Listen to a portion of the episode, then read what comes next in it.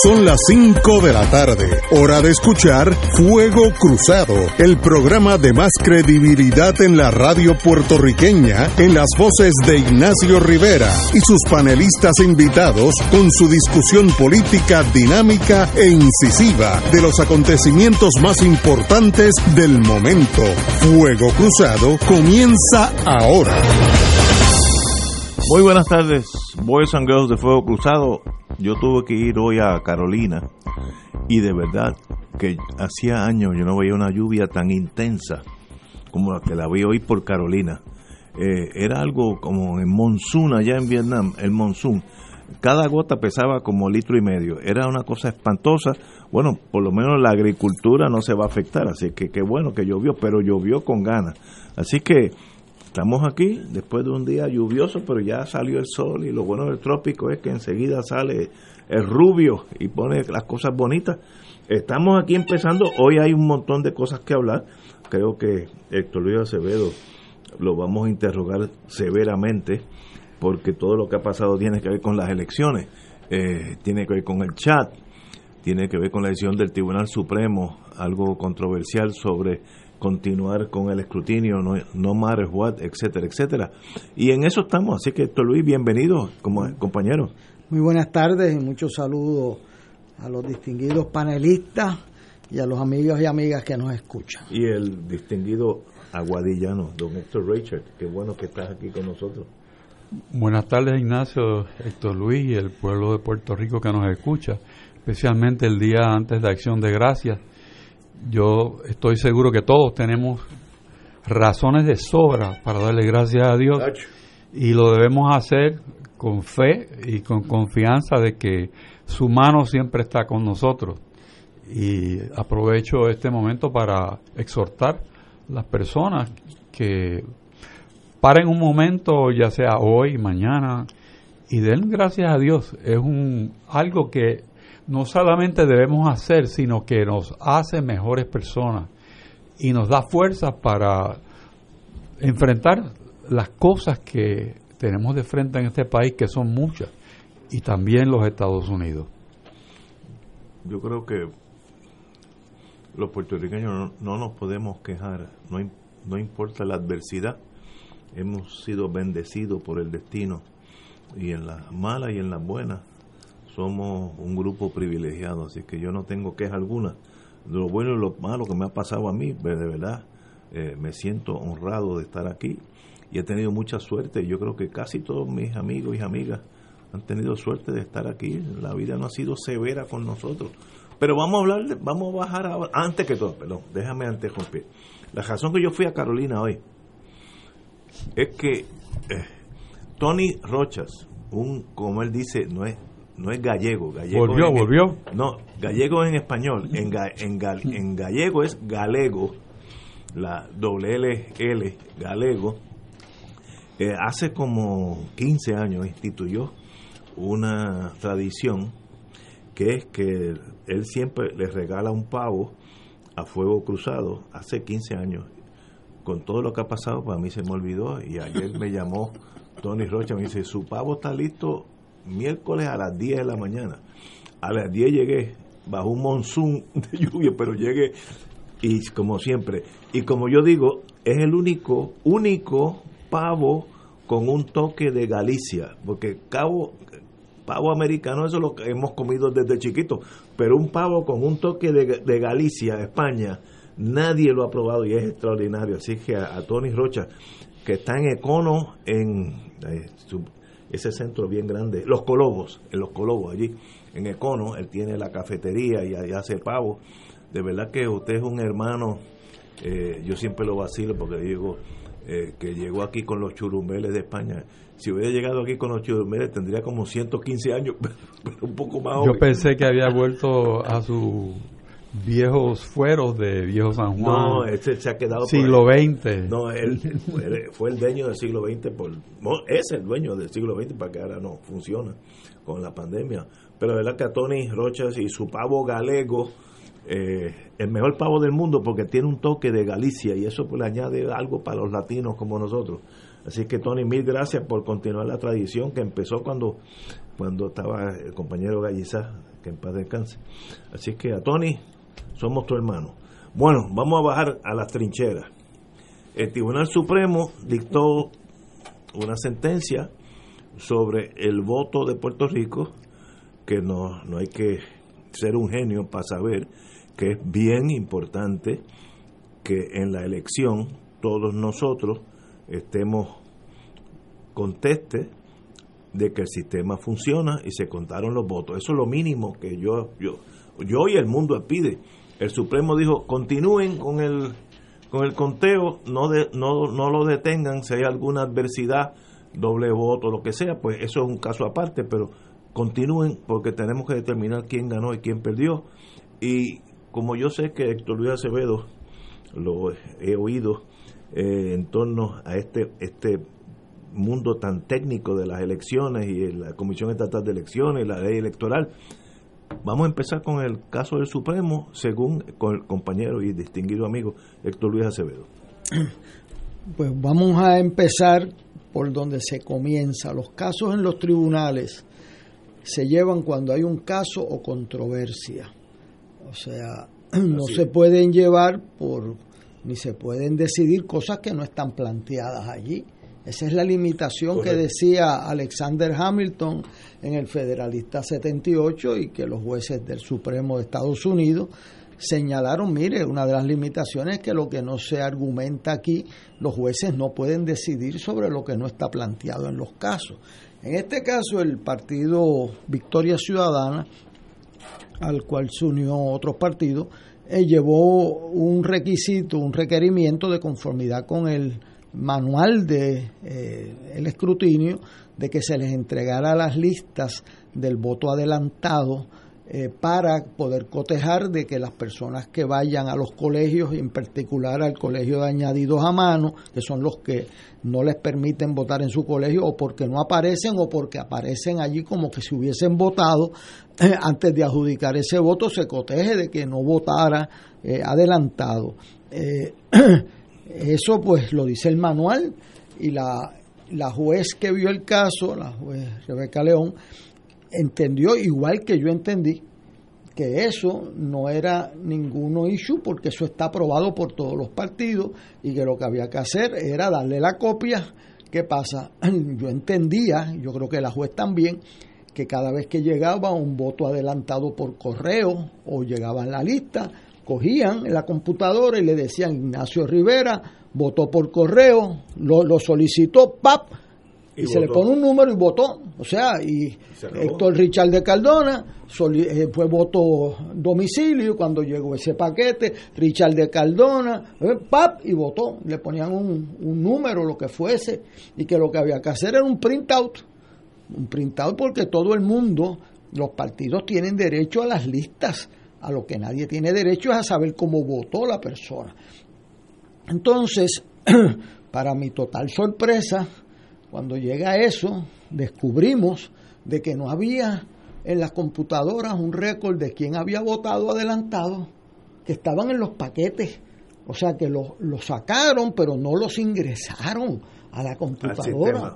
Pues claro, pues yo creía, igual que yo entiendo que creyó la juez, que usted le da la lista, mira, aquí está la lista y usted coteja cada vez que va a adjudicar un voto eh, eh, en colegios añadidos a mano, que es los que no pudieron votar en su colegio, pues antes de adjudicarlo, usted coteja que no haya recibido un voto por correo o un voto de domicilio. O sea, yo entendía que era obvio eso. ¿Qué pasó? Cuando llegó, descubrimos de que no era tan obvio nada porque no habían ingresado esa data en las computadoras de la comisión. Entonces tenían que sacar una a una en los paquetes de voto adelantado.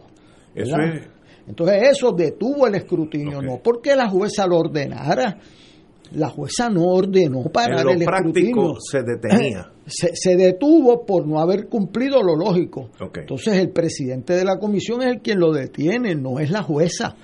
Entonces, la gente piensa que fue la jueza. Claro, entonces a mí me, me, o sea, vamos a ser justos. Entonces el PNP lleva dos cosas al Supremo eh, eh, una, para que no se detenga el escrutinio, por razón de lo que sucedió, que todo el mundo, yo estoy de acuerdo en que no se podía detener el escrutinio, porque el escrutinio tiene unos, unos términos eh, para que el día 2 de enero jure alguien y el 9 de enero, el 8 de enero juren los alcaldes, o sea, no es, eh, o sea, y dense cuenta que el alcalde de, de Trujillo Alto es el último que se certifica, o sea, eh, y el de Carolina, ¿verdad? O sea, que, que esto va a coger unos días, unas semanas. Entonces, ¿qué pasó? El Supremo eh, ah, también alegan algo que yo nunca lo había escuchado. ¿Quién, alega? El PNP.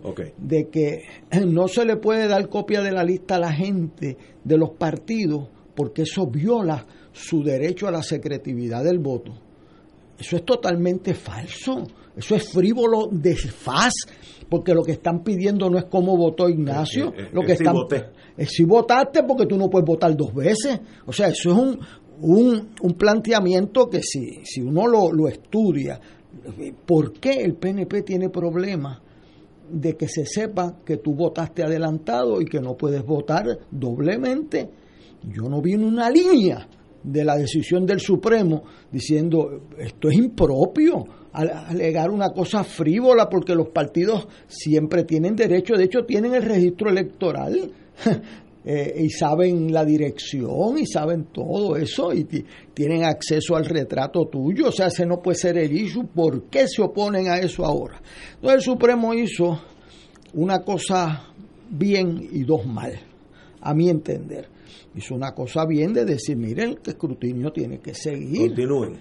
Continúe, pero no es, dio la impresión como si la jueces lo, lo hubiese mandado a parar y eso es totalmente incorrecto. Lo dice una de las disidentes, lo que el juez Colón dice, mire, pero es que yo no sé por qué va una orden sobre algo que, no se había ordenado. Ahí lo que tenían que hacer era separar ¿verdad? Los, los, issues, porque uno es el voto añadido a mano, que eso se puede separar y dar las listas. Tan mundo, lo que hicieron mal eh, es meterse en issues que no envuelven ni el caso ni la controversia. Nadie le planteó al Supremo que estableciera unas normas en las mesas de recuento ni de escrutinio. Explícate, explícate. El Supremo, por cuenta propia, sin estar planteado en este caso, empezó a decir, si usted se levanta de la mesa, incurre en desacato. Si usted se levanta de la mesa, sube un derecho, si eso no está planteado. Eso es un problema del presidente del escrutinio y un problema que está reglamentado allá. ¿Por qué el Supremo se pone a legislar allí un reglamento de escrutinio? Eso no es un caso y controversia ante, ante ellos. Segundo, el lenguaje que usa es inflamatorio, peligrosamente inflamatorio. Explícate. Eh, es un lenguaje de que usted lo voy a meter por desacato preso. ¿Qué es eso? Pero ¿y de dónde sale el Supremo con eso? Fíjese la expresión que hace el juez Koltov al final es una expresión de que se deben dialogar, de que deben lograr un consenso de las reglas. Pues si eso es correcto, yo felicito esas expresiones de Luis Koltov. Pero entonces, ¿cómo rayo votó por lo contrario? Si el lenguaje que usa en la misma página es un lenguaje eh, invitando a la confrontación, implantando un resultado, eso no es así. Las reglas se dialogan máxime con que aquí ha habido una los manuales se adoptaron por unanimidad. Aquí lo que había era un problema de que no, eh, se interfirió por un error de la comisión de no ingresar la lista del voto adelantado en las computadoras. Pues eso hay que resolverlo de manera compatible, como diría Koltov, no en su opinión concurrente, no en lo que escribió. Usted dele 24 horas a ver si hay algo que no puedan resolver pero allí no se, nadie planteó que establecieran las reglas del escrutinio. Eso le corresponde a la Comisión, no al Tribunal Supremo, y eso no estaba planteado en el caso. ¿Y por qué lo imponen? Ah, pues eso lo tiene que explicar el Supremo, porque se meten a correr el escrutinio si nadie los invitó a eso. Eso no era un ni caso ni controversia aquí. Eso es peligrosísimo. Entonces, lo tercero es que vienen y hacen un ejemplo terrible para Puerto Rico. Puerto Rico necesita instituciones por unanimidad si es posible y si no con el mayor respeto porque los partidos que están allí en el en el, eh, en el coliseo están representando intereses adversos eh, de una manera muy intensa y necesitan que el tribunal dé un ejemplo de civilización, de cultura, de respeto mutuo entre los partidos. Y, y, el presidente de la comisión ha hecho un esfuerzo en eso, tuvo un incidente con unas personas de Victoria Ciudadana y yo dije públicamente que el funcionario que le falta el respeto al presidente hay que sacarlo del escrutinio. Si es popular, si es Victoria Ciudadana, PNP, el que fuera. Igual que los que le pusieron una caja allí De a- ¿eh? de muerto a, a Natal, pues a eso hay que sacarlos de allí porque no se puede permitir una guerra civil en el escrutinio y el Supremo no contribuye a eso y por lo tanto entonces se pone a hacer expresiones que si usted la hace en el tribunal, o sea, si Héctor Richard de Cardona va allí y Héctor Luis Acevedo al Tribunal Superior de San Juan y le dice, mire Richard, póngase el jingle del PNP y no os moleste más. Y Richard me dice, usted lo que tiene es que cantar al de arriba y siga caminando. Nos meten un desacato a los dos en la Corte Federal. Eso Esa es la realidad de, de la profesión legal. Entonces, lo que hemos visto del Supremo deja un sabor terrible ante el país. Este es el Supremo que logró unanimidad en el caso de Pierluisi, que logró unanimidad en el caso de las primarias. Y se le fue el espíritu de concordia y entonces este, tienen que tener, o sea, nos quedamos en medio de esta situación con un Supremo en una división terrible y con un lenguaje inflamatorio. Y yo quisiera que el, juez Kortov eh, diga, mire, yo, o sea, eso que yo digo ahí, porque Kortov sabe de qué estamos hablando, igual que Estrella, porque ellos eran abogados del PNP. En el recuento de los pibazos y en el otro, en los recuentos del caso de Lares, me recuerdo como hoy, y Richard era abogado del PNP en el, en el 1980. Y yo tengo la relación de respeto mayor con ellos, y ellos saben lo que es un recuento, y saben que inflamar en un recuento provoca en las mesas confrontaciones. Y entonces, ¿qué tú vas a hacer? Si hay un acto, un acto de desobediencia civil allí, ¿eh? Vas a meter preso a todo el mundo, los vas a meter por desacato. Tú tienes que separar al país de esa de ese camino de confrontación y buscar, como ha buscado hasta ahora el presidente de la comisión, buscar ser justo. Eso no quiere decir que no se equivoca. Seguro, somos Se humanos. equivocó, imagínate cómo va a nombrar dirigir el escrutinio a un contratista de, de Rivera Chats, que es candidato. Y los partidos lo aprobaron, o sea que no es el presidente nada más, todos los partidos lo aprobaron, van por la misma cuesta, un error, claro. Eso no quiere decir que usted por un error lo va a condenar a muerte.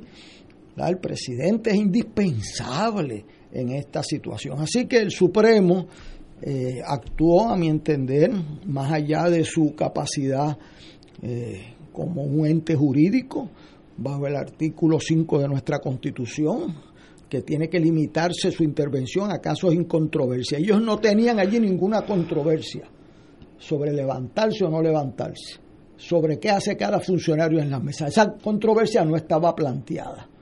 Y entonces vienen y dicen algo que nadie que haya estado en escrutinio lo puede permitir, que es que destruyan eh, eh, eh, papeles en un escrutinio. Mire, compadre, usted no puede destruir nada hasta que se acaba. Y ellos dicen, miren, saquen una segunda copia, una copia adicional, una, y son cinco partidos, ¿cómo que una? Y destruyanla. ¿Cómo que decomisen? En un escrutinio usted no quiere nadie. No permitimos ni lápices, ni plumas, ni destrucción de documentos. Imagínate que ahora mismo están apareciendo paquetes y usted va a estar destruyendo paquetes. Muy, muy trágica esa opinión. En particular, este, viniendo de un, uno de los jueces eh, más eh, estudiosos, pero cuando le llega la cosa política se le ve el perfume, decía eh, eh, mi papá. O sea, eh, o sea, usted tiene que mantener eh, el ámbito judicial, especialmente en las crisis, porque para eso son los tribunales. O sea, para, para confrontaciones, para eso somos los mortales y los que están en el Coliseo. Van al tribunal buscando concordia. No dijeron ni una sola palabra contra el voto doble. Lo dicen es, el que cojan robando, refiéranlo a, las actividades pertinentes. Oye, pero entonces le hacen difícil la detección. ¿verdad? Entonces, hoy surgió otro problema, que lo haremos después, que lo advertimos en este programa, que tú no puedes enmendar las leyes electorales a meses en, medio del ciclo electoral. ¿Qué fue lo que pues, pasó? Pues pasó, pasó que las máquinas no las pudieron programar. para la vieja ley. Ah, ah, y ahora, y ahora, ¿qué pasó con lo que dijimos aquí? Pues nada, ahora pues uno tiene, eh, o sea, lo, peor que uno puede veces decirle a una persona es hay todo uso, ¿verdad? Se los dije. Este, pero cuando no se juega con, con el proceso electoral, estamos jugando con la legitimidad y la paz social de Puerto Rico. Por eso yo he querido ser bien firme en que si hay algo impropio contra Manuel Natal, seré el primero que lo delate. Si hay algo impropio contra el presidente de la comisión, seré el primero que lo delate. Porque uno tiene que ser generoso con el adversario cuando tiene razón. Ahora mismo, pues algunos estarán molestos porque yo he dicho que la alcaldesa de San Juan está tarde en iniciar el proceso de, de transición. Eh, porque, ah, pues eso le tocó, pues la certificación la tiene eh, eh, Romero. Yo no voté por Romero, pero si ganó, ganó. Y, hay que, y no se puede esperar a enero para saber eh, cómo van a hacer la transición. Así que ha sido una semana muy difícil, muy, muy difícil. espero que el presidente de la comisión pueda concluir su trabajo con el mismo consenso que empezó, aunque está algo lastimado, porque es indispensable y el Supremo eh, ha cometido un grave error, según tuvo un, un gran acierto en los dos eventos anteriores, ha cometido un grave error, espero que lo pueda enmendar. Vamos a eso cuando regresemos de, con Fuego Cruzado. Esto es Fuego Cruzado por Radio Paz 810 AM. Beneficiario de Medicare, con Triple S Advantage, tu tarjeta de plan médico también te servirá para pagar tu compra, con hasta 1.500 dólares al año. Oriéntate y únete hoy llamando al 1844-777-0120, lunes a domingo, 8 a.m. a 8 p.m. 375 dólares cada tres meses. Aplicar restricciones. Triple S Advantage es una organización de cuidado coordinado y de proveedores preferidos con un contrato con Medicare. La afiliación a Triple S Advantage depende de la renovación del contrato. Fuego Cruzado está contigo en todo Puerto Rico. 2.6 millones de autos en Puerto Rico, algunos de ellos con desperfectos.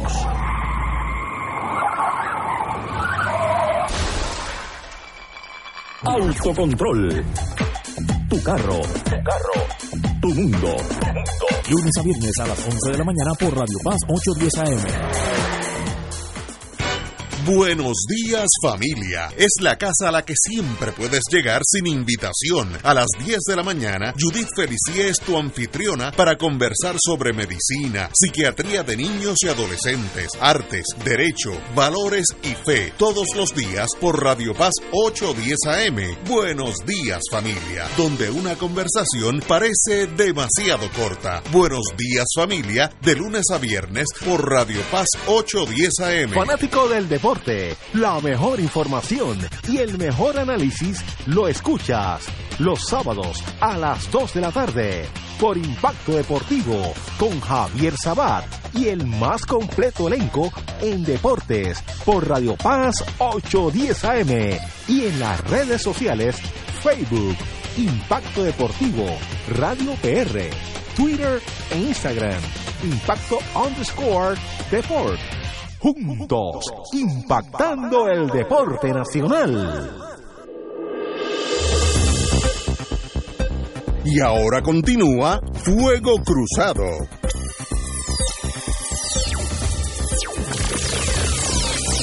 Empezamos el programa analizando la decisión del Tribunal Supremo sobre la problemática del conteo de votos, qué se cuenta, qué no se cuenta, cómo se cuentan, etcétera, etcétera.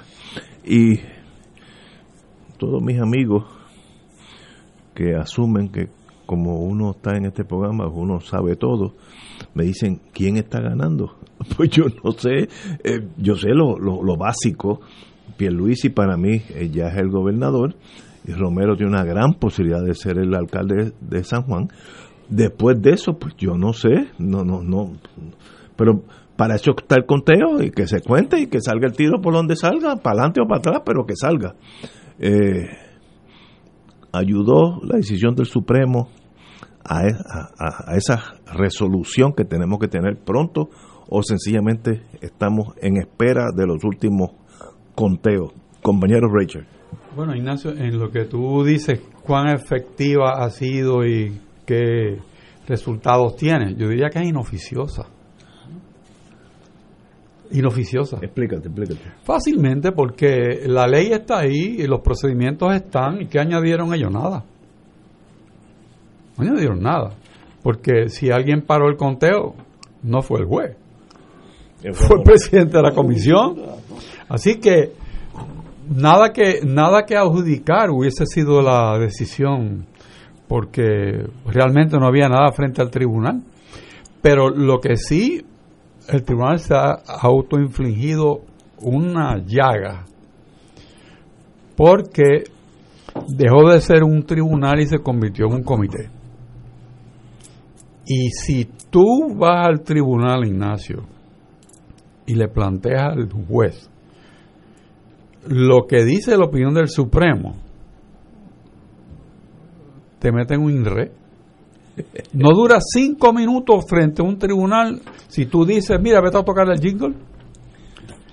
Eso es una falta de respeto, no solamente a los compañeros del tribunal, sino a la clase abogada de Puerto Rico. O sea, nosotros no vivimos en ese tipo de, de relajo. O sea, es, bien serio. Pero explícate lo del jingle, porque... Bueno, que el juez dice, pues si tú quieres oír, vete a YouTube y óyete esto. Y es el, ¿qué estás oyendo, de arriba? ¿Pero y qué tiene que ver eso con nada, el Nada, absoluta. ¿Cuál es la relevancia de eso? Nada, absolutamente nada.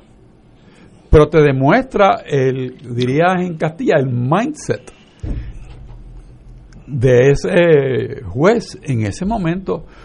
Un hombre respetado hasta este día en la profesión, o estudioso, pero ¿qué es esto? O sea, cualquiera patina, ¿ah? pero esto es romperse la cabeza con, los patines puestos.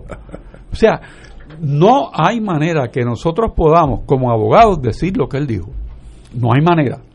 No tiene discusión. Yo creo que esto yo lo sepulto como un pésimo momento en la historia del Tribunal Supremo de Puerto Rico.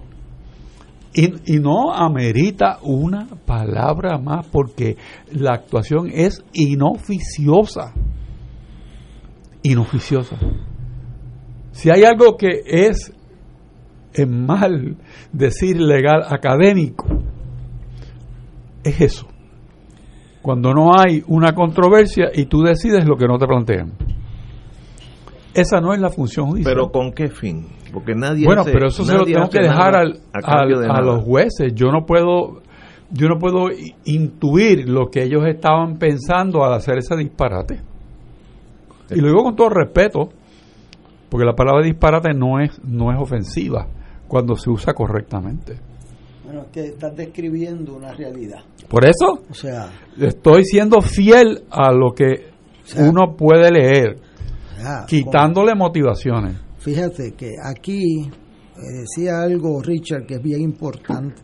Nosotros necesitamos un Tribunal Supremo respetado. Lo primero es que radican tres horas tarde el recurso. Era hasta las cinco de la tarde, radicaron a las ocho de la noche. ¿Cómo el tribunal va a violar en un proceso electoral? Que los procesos electorales, las normas, cuando usted le da un manual de funcionario a un funcionario del PNP y el Partido Popular y Victoria Ciudadana y Igualdad, las normas hay que seguirlas puntillosamente porque ahí es que se puede eh, concordar en, en proceder las elecciones. Si el Supremo no, el primer ejemplo que da es que no respeta sus propias normas, pues entonces el lenguaje que usan uno de los jueces en particular, porque después yo destaco a Koltov porque hizo unas expresiones muy, muy, propias, sobrias. sobrias y invitando a la Pero el voto de él a favor de esa resolución que obviamente no escribió él. Eh, él tenía que enfrentarse a ese lenguaje de confrontación totalmente innecesario sobre issues no planteados en ese caso. O sea que en este caso es un día trágico para la justicia en Puerto Rico, espero, y, y ya vi que los comisionados estuvieron más a la altura del Supremo que el Supremo los comisionados se pusieron de acuerdo en implementar que saquen las copias, que busquen los votos. Claro, hay un problema. Fíjate lo que pasa en términos prácticos. Eh, cuando tú abres un paquete de voto adelantado para sacar esa lista, los votos del precinto 1, de la unidad 1, de añadidos a mano, no están en la misma mesa.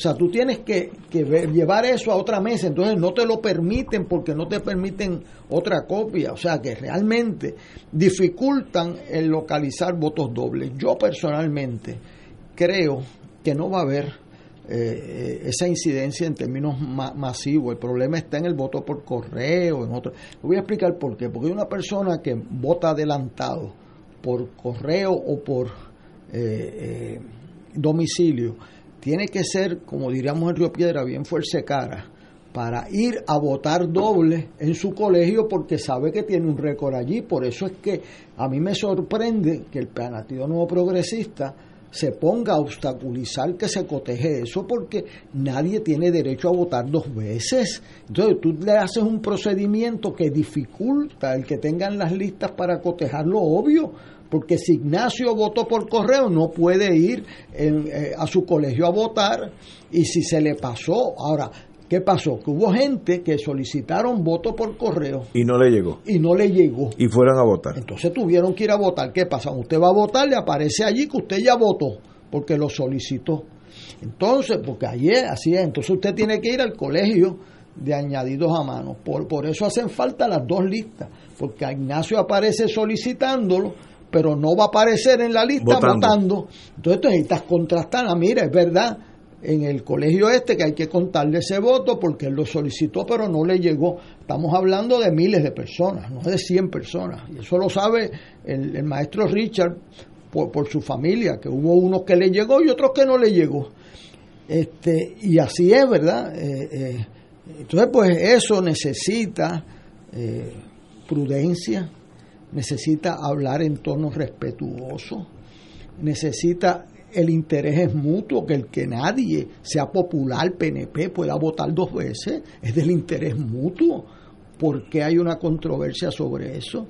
Eh, lo que sí falló fue una comunicación que yo oí al presidente de la comisión diciendo la juez estaba mal informada porque ella creía, igual que Héctor Luis Acevedo, que había un, estaban en las computadoras, que era algo sencillo darle esa lista porque era lo obvio. O sea, ¿cómo es que llega un voto por correo y tú no lo pones que llegó el voto por correo? Eso a mí no se me hubiese ocurrido, pero eso fue lo que hicieron con la desesperación, con eh, la no preparación de haber expandido eh, el voto adelantado, que antes eran menos de 20 mil y ahora son más de 220 mil, pues no tenían el engranaje para eso. Nadie esperaba eso. Bueno, este, nadie esperaba esa, esa, ese tsunami de votos bueno, eh, este, adelantado. Cuando tú vas a legislar una expansión del voto adelantado, tú tienes que sentarte allí a ver, por ejemplo, si tú vas a expandir a 80 años, que puedan solicitar voto en domicilio, voto por correo, pues tú tienes que buscar cuántas ¿Cuántos se afectan? están afectadas. Y tú lo vas a expandir de 80 a 60.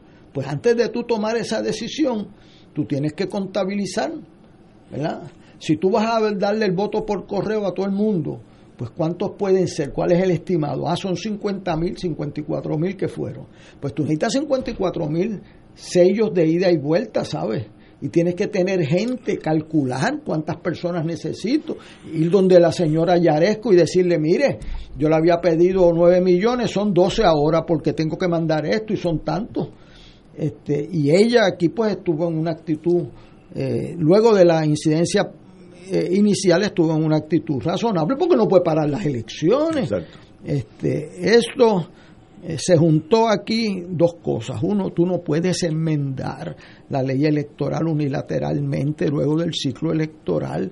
Y segundo, no midieron ni el presupuesto ni, los, ni las consecuencias administrativas. Por eso el dicho que más vale una onza de administrabilidad que una libra de buenas intenciones, porque habría la buena intención de darle el voto adelantado a todos los de mayores de 60. Muy bien, pero no contaron cuántos eran. Entonces, no, y no tenían el andamiaje para hacerlo. Y ahora tenemos una situación explosiva con, esta situación. Entonces, añade a eso, eh, es importante que se rompió el consenso en la comisión y el presidente, que es lo verdaderamente, yo he favorecido una persona que yo no conozco. Yo nunca he saludado en mi vida al, juez Rosado Colomer, que yo recuerde.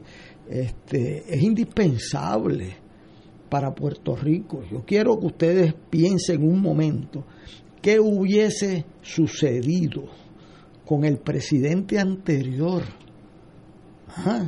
que fue sin el consenso, que era el ayudante del juez Martínez Torres y luego el presidente, el secretario del Tribunal Supremo.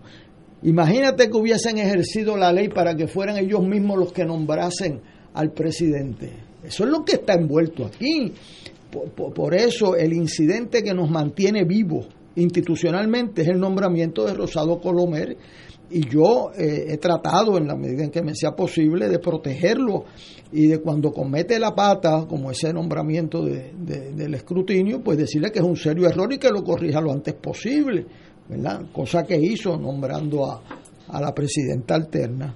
Pero es una situación muy delicada, yo no quiero decir nada que sea provocativo, creo que el, eh, el licenciado Pierluisi mejor da instrucciones, mejor da instrucciones de no provocar confrontaciones.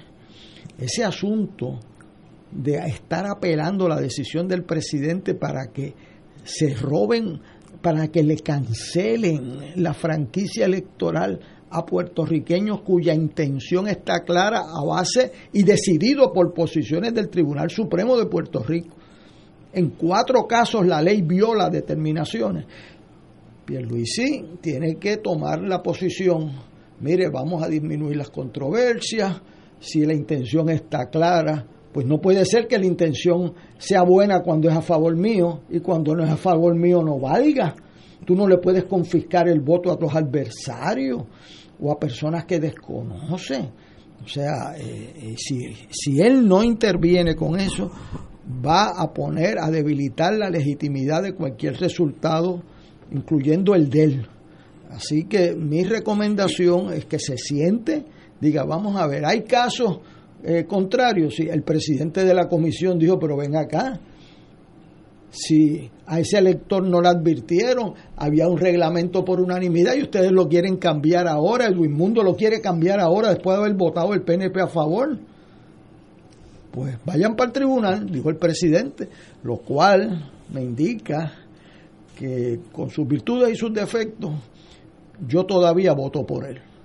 Pero tiene que montar su organización con gente que respondan bien. Dejó allí, la dejaba y la tuvo que votar. Señaló con mucha razón, yo voté la mía, pero no he visto que los partidos hicieran lo mismo.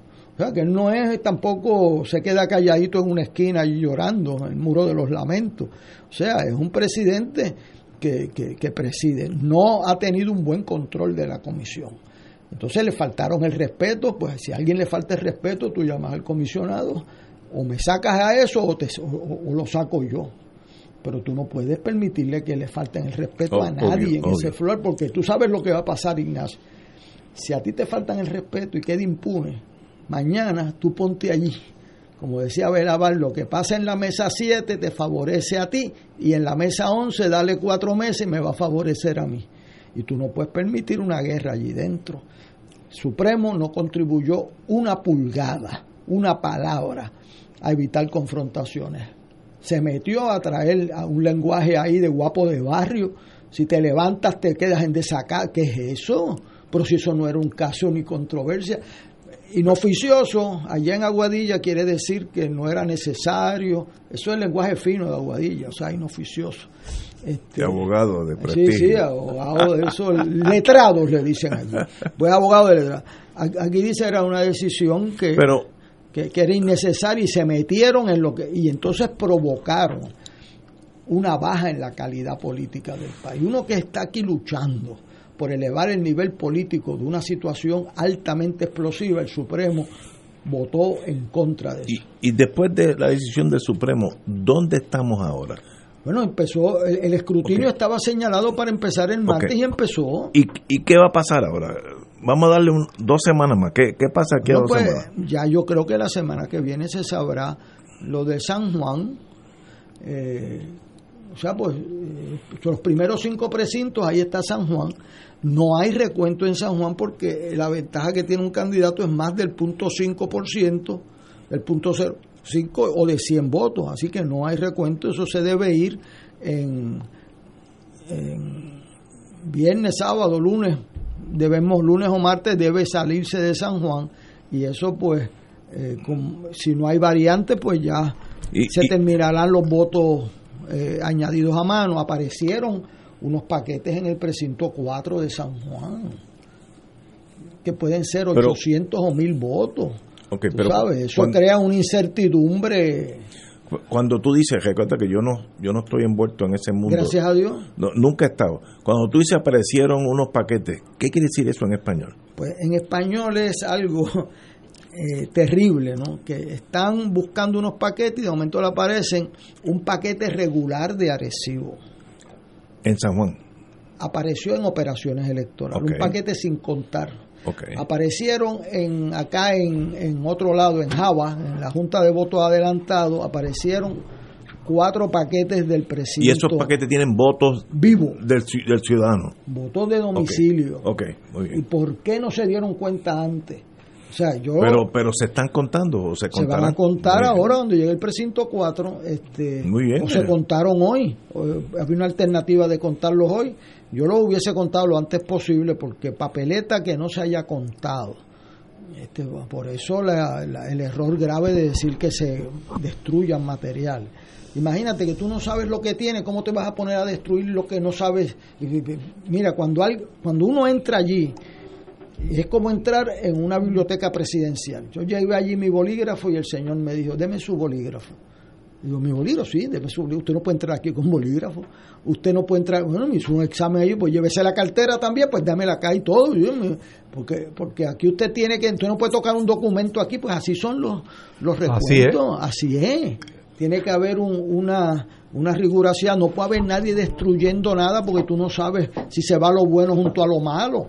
O sea, eh, así que yo espero que los comisionados que se pusieron de acuerdo inmediatamente, eh, las cabezas sobrias, la del presidente, eh, los lleve a concluir ese escrutinio de la manera más decorosa posible y si alguien cometió alguna irregularidad, que aquí se, hubo irregularidades, que alguien las cometiera a propósito son otra cosa. Y segundo, que no puede haber impunidad y tú tienes que facilitar, no dificultar el que se detecten las irregularidades.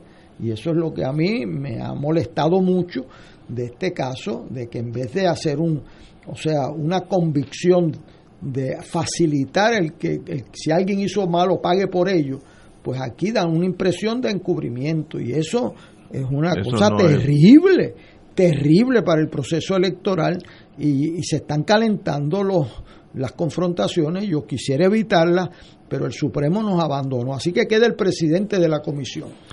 Quiero decir que acaba de entrar ahora, está llegando a, mi teléfono, que el Tribunal Supremo ordena a la alcaldesa de San Juan, Carmen Yulín Cruz, a comenzar el proceso de transición de la cama de la capital inmediatamente con el candidato certificado como alcalde electo Miguel Romero.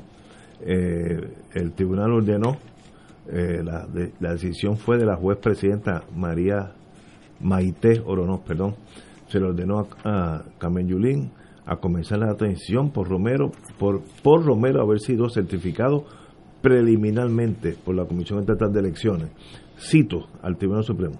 se declara con lugar la solicitud de mandamo que presentó Miguel A. Romero Lugo. En consecuencia, se le ordena a la alcaldesa del municipio de San Juan, Carmen Yulí Cruz, a comenzar inmediatamente el proceso de transición con la participación del comité que designó Miguel A. Romero reza la sentencia. Así que ya eso. Excelente.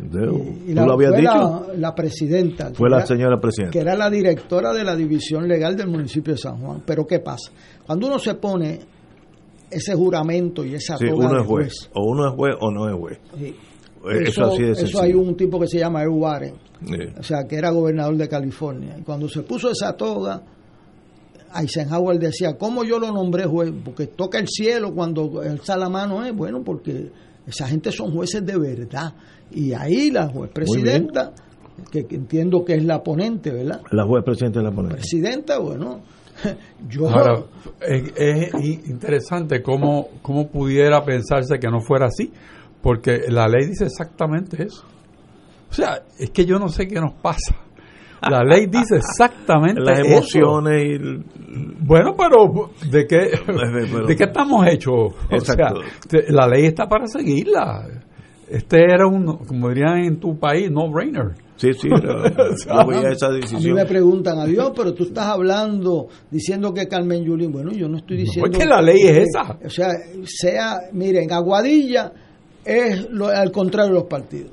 Allá en San Germán el alcalde popular perdió, en Ponce perdió la alcaldesa del PNP, en Arecibo perdió el alcalde del PNP.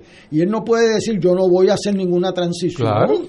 O sea, porque si no, déjenme decirle lo que pasa aquí. En San Juan, por ejemplo, están las pruebas de la pandemia. ¿Cuántas están pedidas? ¿Hay dinero para seguir esos tratamientos? ¿Dónde están las finanzas para del, municipio. del municipio, este, dónde están las auditorías federales. No, y que San Juan tiene eh, un sistema eh, médico total, total, o sea que, que, es una joya, o sea que, viene a ver ese, ese es como otro país. no, y ella, la alcaldesa Yulín, solo le ha dedicado a, a ese sistema las mejores energías de su ser. Me da mucha pena que se haya envuelto en una dinámica igual que el señor Natal, eh, eh, que no era sostenible. O sea, eh, yo me da mucha pena porque primero es lo que se debe hacer de conformidad al derecho, pero también es lo que se debe hacer de conformidad con la lealtad al servicio público, Ignacio. o sea, el médico que está allí, que yo lo conozco, el doctor Lidi López, estudiamos en la UPI juntos, tiene que buscar a alguien para entregarle ese departamento de salud que conozca, que busque dónde se están comprando las pruebas, quién las está administrando, que no vengan aquí como a rajatabla. Entonces a mí me da mucha pena que nosotros añadamos controversia totalmente innecesaria. Si innecesario fue la decisión del Supremo, este caso, eh, eh, yo siempre digo a mis estudiantes, mire, yo no soy un abogado litigante, pero este caso hasta yo lo ganaba. O sea, eh, eh, eh, no hay Héctor Richard para ganar ese caso. Vamos a una pausa, amigo. Fuego Cruzado está contigo en todo Puerto Rico. La Hermandad de Empleados Exentos No Docentes de la Universidad de Puerto Rico denuncia a la Junta de Gobierno por su intención de querer destruir nuestro convenio colectivo y con ello la eliminación del Plan Médico Único que cobija a los trabajadores universitarios. Denunciamos la mezquina entrega de la gobernanza de la universidad a la Junta de Control Fiscal para no asumir su responsabilidad. A Emilio Colón y a la Junta de Gobierno le decimos que defenderemos con fuerza nuestro convenio colectivo. Exigimos la firma del convenio ahora. Mercedes y Miosotis, si les dan un smartphone gratis, ¿qué hacen? Verme con mi doctor por telemedicina. Yo bajo el app de MMM y saco mis citas. ¿Y si se ahorran la mensualidad de 75 dólares, lo cogen? ¡Claro! Ambas ganan con el plan de show de MMM, el que cuida tu salud y tu bolsillo. Llama y oriéntate. MMM Healthcare LLC es un plan HMO con un contrato Medicare. La afiliación en MMM depende de la renovación del contrato. Beneficio varía por cubierta. Dale una vuelta al mundo los viernes a las 2 de la tarde y repasa las noticias y acontecimientos más relevantes, los sucesos que trascienden límites territoriales y sus protagonistas son objeto de discusión y análisis de nuestro panel. Para ampliar la perspectiva noticiosa de nuestra audiencia, emprende una vuelta al mundo. Cada viernes, comenzando a las 2 de la tarde por...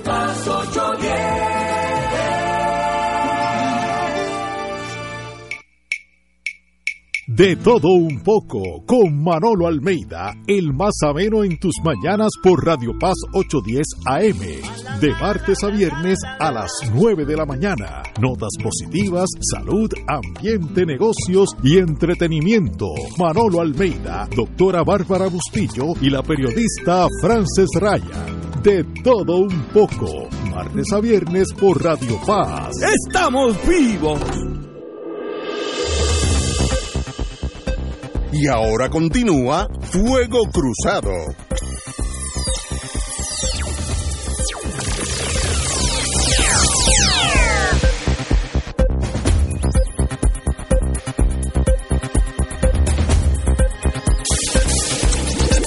Tengo una duda, como dije anteriormente, yo hago un caveat en torno a mí. Yo no, no me interesa el mundo electoral, excepto que yo voy cada cuatro cuatro años y voto. Por poco no vota. La próxima vez, si no me lo dan adelantado, no voto. No me chupo dos horas y diez minutos cogiendo sol. Eso ya está estipulado. O si no existe ese voto, pues yo me quedo en casa. Así que la próxima vez yo voy por adelantado o por, por correo. Ahora, las máquinas de escrutinio no fueron programadas bajo el código electoral nuevo. En español, ¿qué significa eso? Uno lo lee y, se, y, y, y ¿qué quiere decir? Todo. Porque pues, dime que es todo. Porque Bueno, yo- si tú, si tú diseñas un sistema, lo haces en función a un, un orden que tú creas, ¿verdad? Y estamos hablando de máquina. Máquina, tú sí. dices, máquina, tienes que leer esto y tienes que leer aquello, tienes que leer esto. Y este es, el, este es el programa que vas a seguir. Si tú entras algo por ahí que no conforma a lo que está en el programa, no lo va a hacer correctamente. Pero si yo voté por el partido X eh, y voté por la ciudadana, que voté por la Victoria Ciudadana eh, eh, Guzmán, María de Luz de Guzmán, yo espero que me lo hayan contado. Bueno, yo no sé si ya corrí en tu precinto. No, no, era, era en San Juan. Puedes haber dañado. Este, No, no, co- corrió por el No distrito. me digas- no, no, por el distrito, por el distrito. Como, como Ignacio le prometió ese voto como a 10 personas, yo no sé. En la papeleta de Ignacio decía, siga el dorso, sí, sí, con- pero, continúa, pero continúa. Ignacio, siguiendo, Pero, ¿qué quiere siguiendo con, La con esto, imagínate tú tienes Bien. la máquina de, de- para leer un, un fax, ¿verdad? Y Eh. resulta que tiene unos márgenes y tú le pones otro margen, no Pues te no. va a leer lo que tú tienes. Pero vamos a, Tan vamos al como. Y, y puede ser que el voto en algunos casos no cuente. No, me, lo, me lo brinque. Que no lo lea. Es que no lo lea. ¿sí? No, no, es al revés. Yo quiero que cuenten. Es al revés. Fíjate lo que pasa aquí. Aquí hay tres casos que la jurisprudencia decía que vale más la intención del elector que Eso- cualquier tecnicismo. eso está claro. ¿verdad? Eso lo hemos discutido Eso en el Supremo allá por y en el. Supremo aquí. Sí, pero ajá. la ley electoral de Rivera Chávez y Wanda Vázquez Cambió eso. como señaló públicamente con, con, con especial valor, y esto no es ninguna bobería. O sea, cuando yo hablo hoy de lo que tiene que hacer el municipio de San Juan, eso es una cosa muy menor de lo que hizo Richard y el presidente de la Asamblea de Ponce. Y yo lo digo porque esa es la verdad, aunque sea el último que diga. Dijeron, mire, primero uno no cambia la ley electoral luego que empieza el ciclo electoral, y menos una ley de consenso. Y tercero, uno no le puede quitar la voluntad al elector. Eso no, se, no es que no es. Pues mire No lo que es pasó. posible, no, no. Pues eso fue lo que pasó. Lo que pasó. tratar, pero no, No, es, no, pero vamos no a es eso. jurídicamente correcto. Vamos a eso. En este caso, que es el que se plantea de las máquinas hoy, que yo no lo sabía que no lo habían programado. La ley, eh, el, derecho electoral disponía, a base del caso de Calderón Sierra, que fue a Boston. Yo estuve en la vista en Boston con el juez Allito Roella y todos los jueces allí, de los pibazos. ¿Qué son pibazos? Que usted marcó un partido y votó por un candidato a gobernador y comisionado residente de otro partido. Don Luis Aferré exactamente pidió ese voto a los miembros del Partido Popular en 1968. Exactamente. Yo tengo el anuncio. De ahí. Bueno, pues entonces el tribunal en Boston y aquí en Puerto Rico dijeron, mire, aquí la intención del elector es lo más importante y si el elector votó eso, pues se le, se le cuenta a la insignia de un partido, al comisionado residente de uno y al gobernador de otro. Esa es la intención del elector. ¿Cuál es el problema con eso? no veo problema. Ninguno, ¿verdad? Pues así fue que se adoptó eso. Entonces la ley electoral de ahora, de junio 20 de este año, dispone que ese voto es nulo. O sea, que ese elector que quiso votar por el comisionado residente del partido, que, que votó por el PIB y votó por, por Lúgaro y votó por Aníbal Acevedo Vilá, ese voto es nulo, dice la ley. Pero no puede ser. Pues eso es lo, que, dice la, ley. Ah, sí, pero la ley puede decir que 2 y 2 es 8, pues es 4. Pues, pero eso es lo que el presidente de la comisión y el Supremo tienen que decirle. Yo estuve diciendo, vamos a llevar ese pleito cuando sea ciego, pero no quisieron. Ok. ¿Qué pasa? Que cuando hicieron esto en junio 20, cosa que yo desconocí hasta el día de ayer, le informan que la programación que fue válida para las elecciones pasadas, que validaba ese voto, veo, porque lo contaba como de candidatura, era él, y le validaba uno al gobernador y un voto todavía continúa, que ese voto pues estaba ya programado y no lo no da tiempo para anular en la programación ese voto. O sea que lo que quieren hacer con la ley es quitarle la voluntad a ese elector y restarle, quitarle, robarle el voto a ese elector. Entonces, ¿qué pasó? Que no dio tiempo para cambiar las máquinas. Entonces empezaron a aparecer ahora que la máquina leyó como válido lo que la ley dice como inválido. Eso irá para el Supremo. Ahí hay un argumento adicional eh, que es que la máquina no devolvió ese voto, que es lo que dice la ley, porque la máquina lo entendió válido. Sí, sí. Pero aún si lo entendiera inválido, yo entiendo que es claramente la intención del elector tiene que prevalecer. El PNP dijo que iba a llevar eso. Entonces el presidente de la comisión dice, pero mire, es que ustedes aprobaron eso en un manual de contar ese voto como estaba la máquina. Y la máquina está programada para respetarle la voluntad a los pibazos, no a los pavazos. Eso viene de camino, ese es otro caso, lo advertimos aquí. Esto aquí vamos a estar hablando de derecho electoral por un mes. Este, así que me tiene que pagar el overtime. La, la, la, mitad del pavo ese. En, la, en las vacaciones. la mitad del pavo. Del pavo gallego. Galego. Galego. galego el, pavo, el pavo galego. Este, y eh, eh, la máquina y el juez, el, el, presidente de la comisión, decidió lo único que podía decidir. Ustedes tienen un acuerdo, no programaron la máquina, eso fue antes de él llegar allí. Tienes razón, eh, tienes razón. Y entonces, además, ese es un argumento. El otro argumento es que él tiene que decidir de conformidad con la validez de la intención. Si la ley va, no puede ir por encima del Tribunal Supremo, eso es derecho constitucional 101. Las decisiones constitucionales del Tribunal Supremo de Estados Unidos no las puede revocar el Congreso. Las decisiones constitucionales del Tribunal Supremo de Puerto Rico en los casos de los pavazos, en los casos de Santos versus PPD, que es el del rating, en los casos de los pibazos y en el caso de la representación del PRP, ese caso, yo era parte de ese caso, que le da igualdad a los partidos pequeños que a los grandes. Esos cuatro casos, la ley electoral nueva va por encima del Tribunal Supremo. Y este es uno de ellos. Así que esa es la situación. Yo creo que el presidente de la comisión hizo bien y hacía mucha falta que ganar ese terreno, este, porque aquí, pues tal como lo predicimos, estas elecciones van a ser muy controversiales. Y yo he hecho un llamado lo voy a hacer en otro lenguaje, en otro sitio, si no pasa nada, al licenciado Pierluisi, que si él va a ser gobernador o va a estar, no puede tener a Edwin Mundo mandando eh, a, al licenciado Pierluisi y destruyendo la credibilidad del organismo electoral y la de él como candidato a gobernador. Pero como yo tengo la tara de ser abogado, Puerto Rico o Wisconsin puede poner en sus leyes lo que deseen pero no pueden ir por el Tribunal Supremo de Estados Unidos. Eh, Wisconsin puede decir, pues, si usted es un American Indian, no puede votar. Pues nulo. ¿Sabes? Eh, Lo que pasa es lo que le están implicando ahí es que el, eh, la gente que hizo esa ley, que es el licenciado Rivera Chats, ha argumentado como que él controla el Tribunal Supremo. Ah, bueno, pues entonces es un problema. Por eso, eh, y lo que pasó con el caso de los anuncios, que a él se le olvidó una parte de la ley del plebiscito y el Supremo le enderezó la ley para que pudieran gastar dinero público en, pues eso le ha dado una impresión de que el Supremo él lo controla. Entonces se dispara la maroma. Y por eso el Departamento de Justicia tenía que comparecer a decir, mire usted legislador, usted no puede hacer lo que le dé la gana, usted tiene que respetar las decisiones, eso es lo que hacía Héctor Richard como secretario de Justicia, Luis Sánchez Betance, yo tuve que ir a la legislatura trabajando en ese departamento y decirle, mire, esto viola los derechos constitucionales según estos casos, ese es el rol del Departamento de Justicia.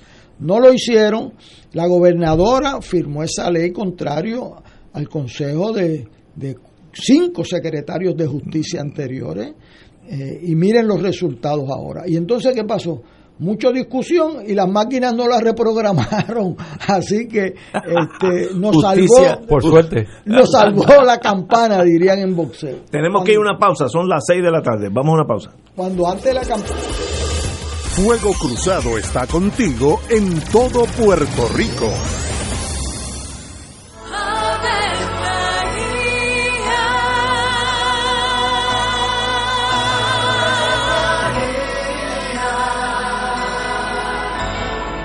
El ángel del Señor anunció a María. Y ella concibió por obra del Espíritu Santo. Dios te salve María, llena eres de gracia, el Señor es contigo. Bendita tú eres entre todas las mujeres, y bendito es el fruto de tu vientre Jesús. Santa María, Madre de Dios, ruega por nosotros pecadores, ahora y en la hora de nuestra muerte. Amén. He aquí la esclava del Señor. Hágase mí según tu palabra. Dios te salve María, llena eres de gracia, el Señor es contigo. Bendita tú eres entre todas las mujeres y bendito es el fruto de tu vientre Jesús. Santa María, Madre de Dios, ruega por nosotros pecadores, ahora y en la hora de nuestra muerte. Amén. Y el Verbo se hizo carne. Y habitó entre nosotros. Dios te salve María, llena eres de gracia, el Señor es contigo. Bendita tú eres entre todas las mujeres, y bendito es el fruto de tu vientre Jesús. Santa María, Madre de Dios, ruega por nosotros pecadores, ahora y en la hora de nuestra muerte. Amén. Ruega por nosotros, Santa Madre de Dios. Para que seamos dignos de alcanzar las promesas de nuestro Señor Jesucristo. Oremos.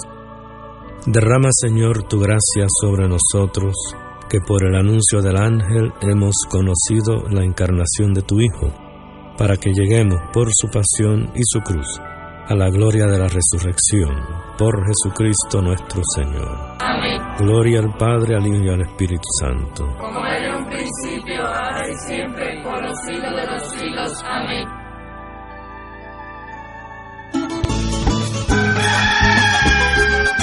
Llegó la hora de reactivar el fervor católico y agradecer las bendiciones divinas. De regreso al santuario en persona para la misa de madrugadores desde las 5 y 30 de la mañana. La convocatoria es para reunirnos implementando todos los protocolos y distanciamiento social que garantice nuestra seguridad y no represente peligro para la salud en las amplias facilidades del Santuario Nacional de Nuestra Señora, Madre de la Divina Providencia en Cupey. Nos congregaremos con las debidas precauciones el sábado 5 de diciembre, desde las 5 y 30 de la mañana. Misa de madrugadores de regreso al santuario. Para detalles accede a nuestra página en Facebook o llama al 787-646-9448. Transmisión radial por Radio Paz 810 AM y Radio Paz 810.com. Oro 92.5 FM. Radio Oro FM.com.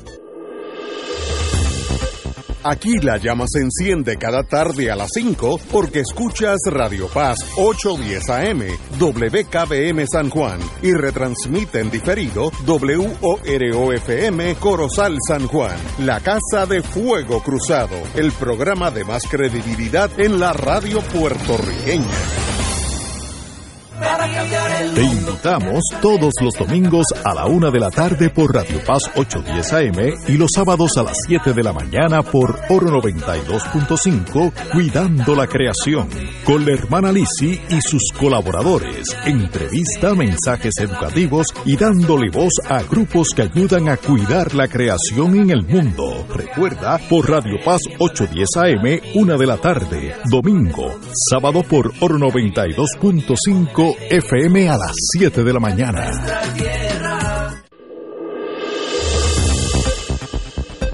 Y ahora continúa Fuego Cruzado. Esta entrevista es pagada.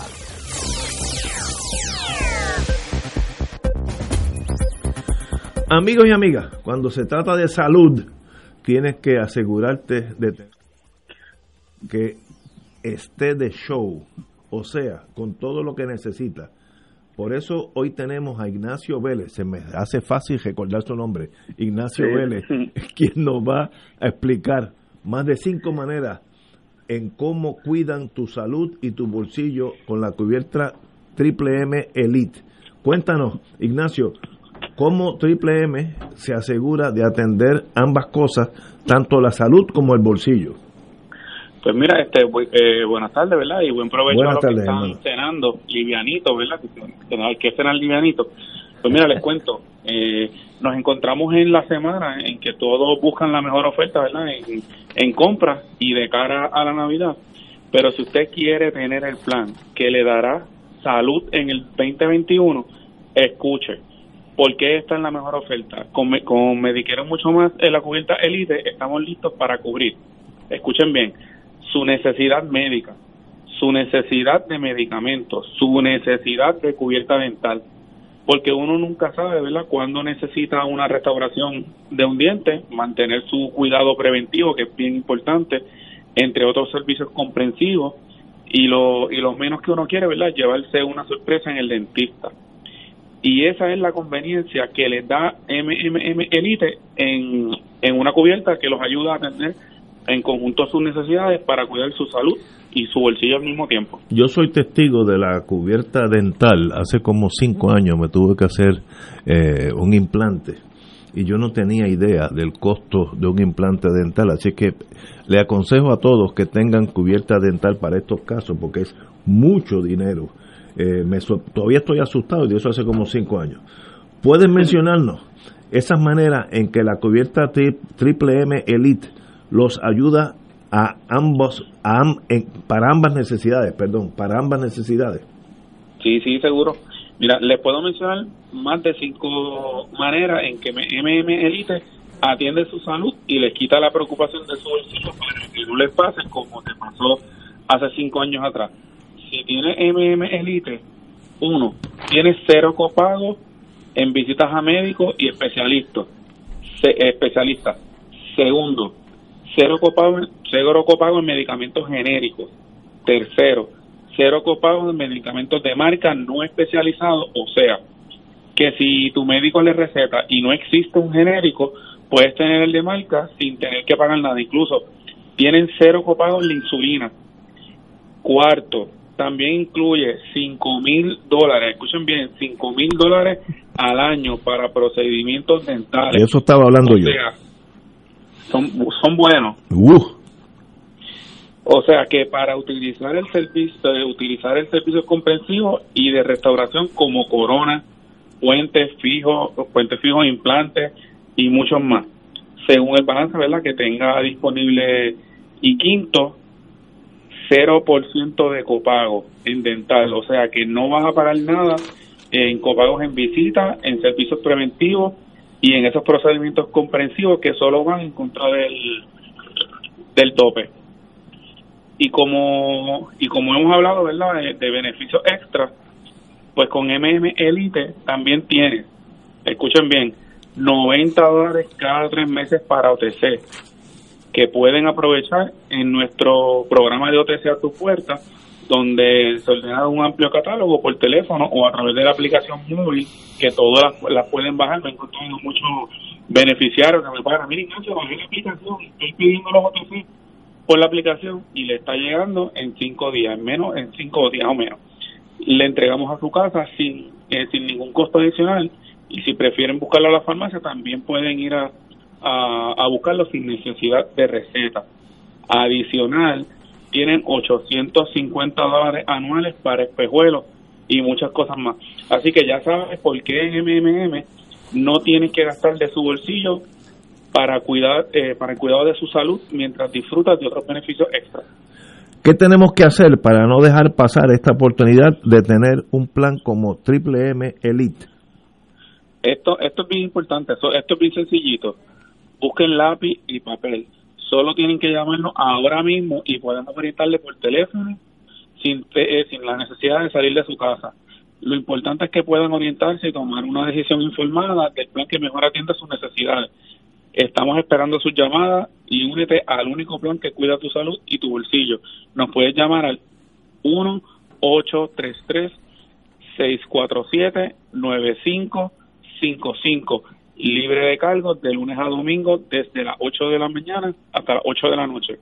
1-833-647-9555, totalmente libre de cargos. Estamos esperando su llamadita. Los siete días a la semana de 8 a 8, así de fácil es. 1-833-647-9555. Ignacio Vélez de Triple M Elite, un privilegio tenerte aquí con nosotros, como siempre, hermano. Muy buenas Saludos, tardes. muchas muchas gracias y muchas felicidades en el Día de Acción de Gracias. A sus órdenes, gracias. Me mucho. Héctor Lee, tengo una pregunta para su señoría. Cosas raras. Está- Oye, él hacía los testigos. No, no, yo. Ya tiempo que no, y luego, interrogaban, y luego ¿no? yo me las he hecho por San Juan diciendo que yo sé tanto y, y- y le estoy dando un tizazo a lo que me dijo Héctor Luis.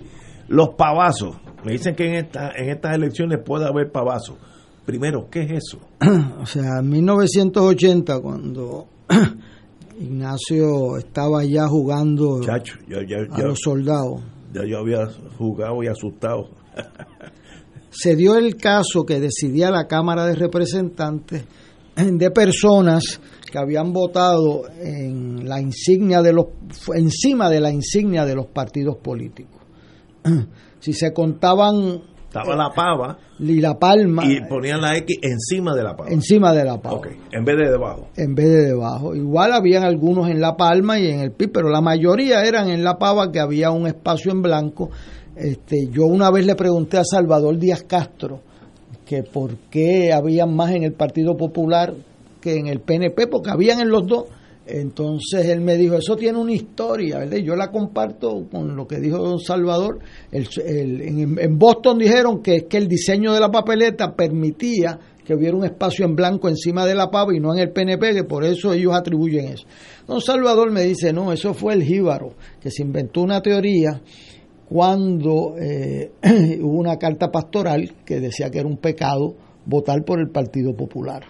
Entonces, vo- vo- votar bajo la pava. Bajo la pava. Entonces dice que el jíbaro se inventó votar encima para no proceder a caer en, en una situación de pecado. esta anécdota. Este, yo no me consta eso en lo absoluto, ¿verdad? Pero, Pero me- por si acaso. pero por si acaso, ¿verdad? Como uno, pues los días pasan, pues uno dice, bueno, para que quede ahí en el argot de las anécdotas, ¿verdad?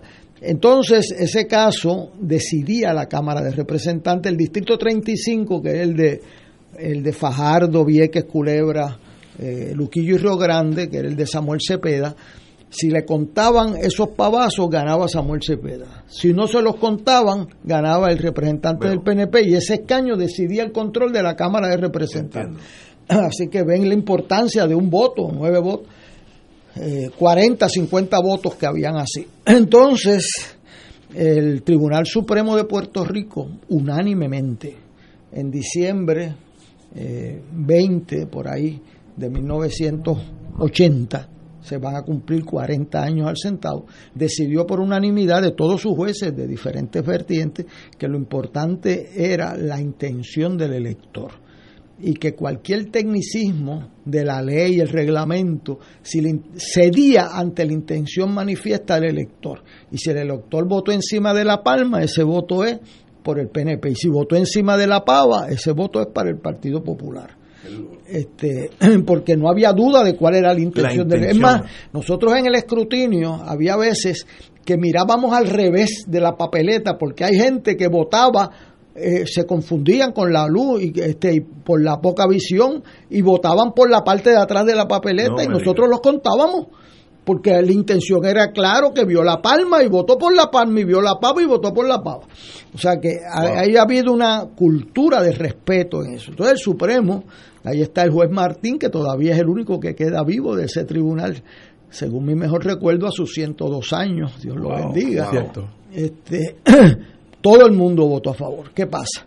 Eh, días después, el Partido Nuevo Progresista y el abogado de la Comisión Estatal de Elecciones llevaron el pleito en el Tribunal Federal diciendo que adjudicar ese voto eh, eh, eh, violaba la norma de que tenía que votar estrictamente con las reglas y que se debía anular. El juez Torruella, que acaba de fallecer, eh, atendió ese caso y ordenó que se contasen.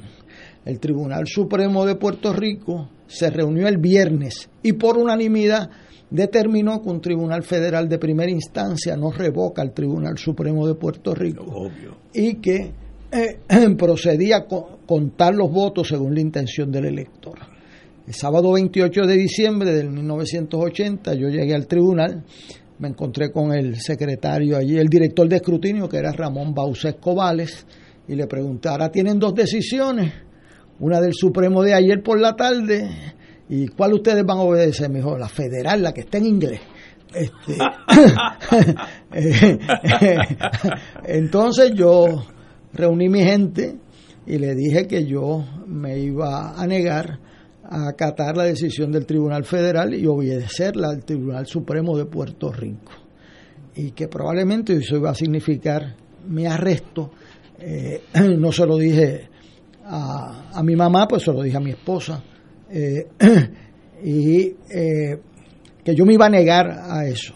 Dejé a cargo de las mesas, cosa que eh, es importante para un comisionado electoral, al licenciado Nicolás Gautier Vega.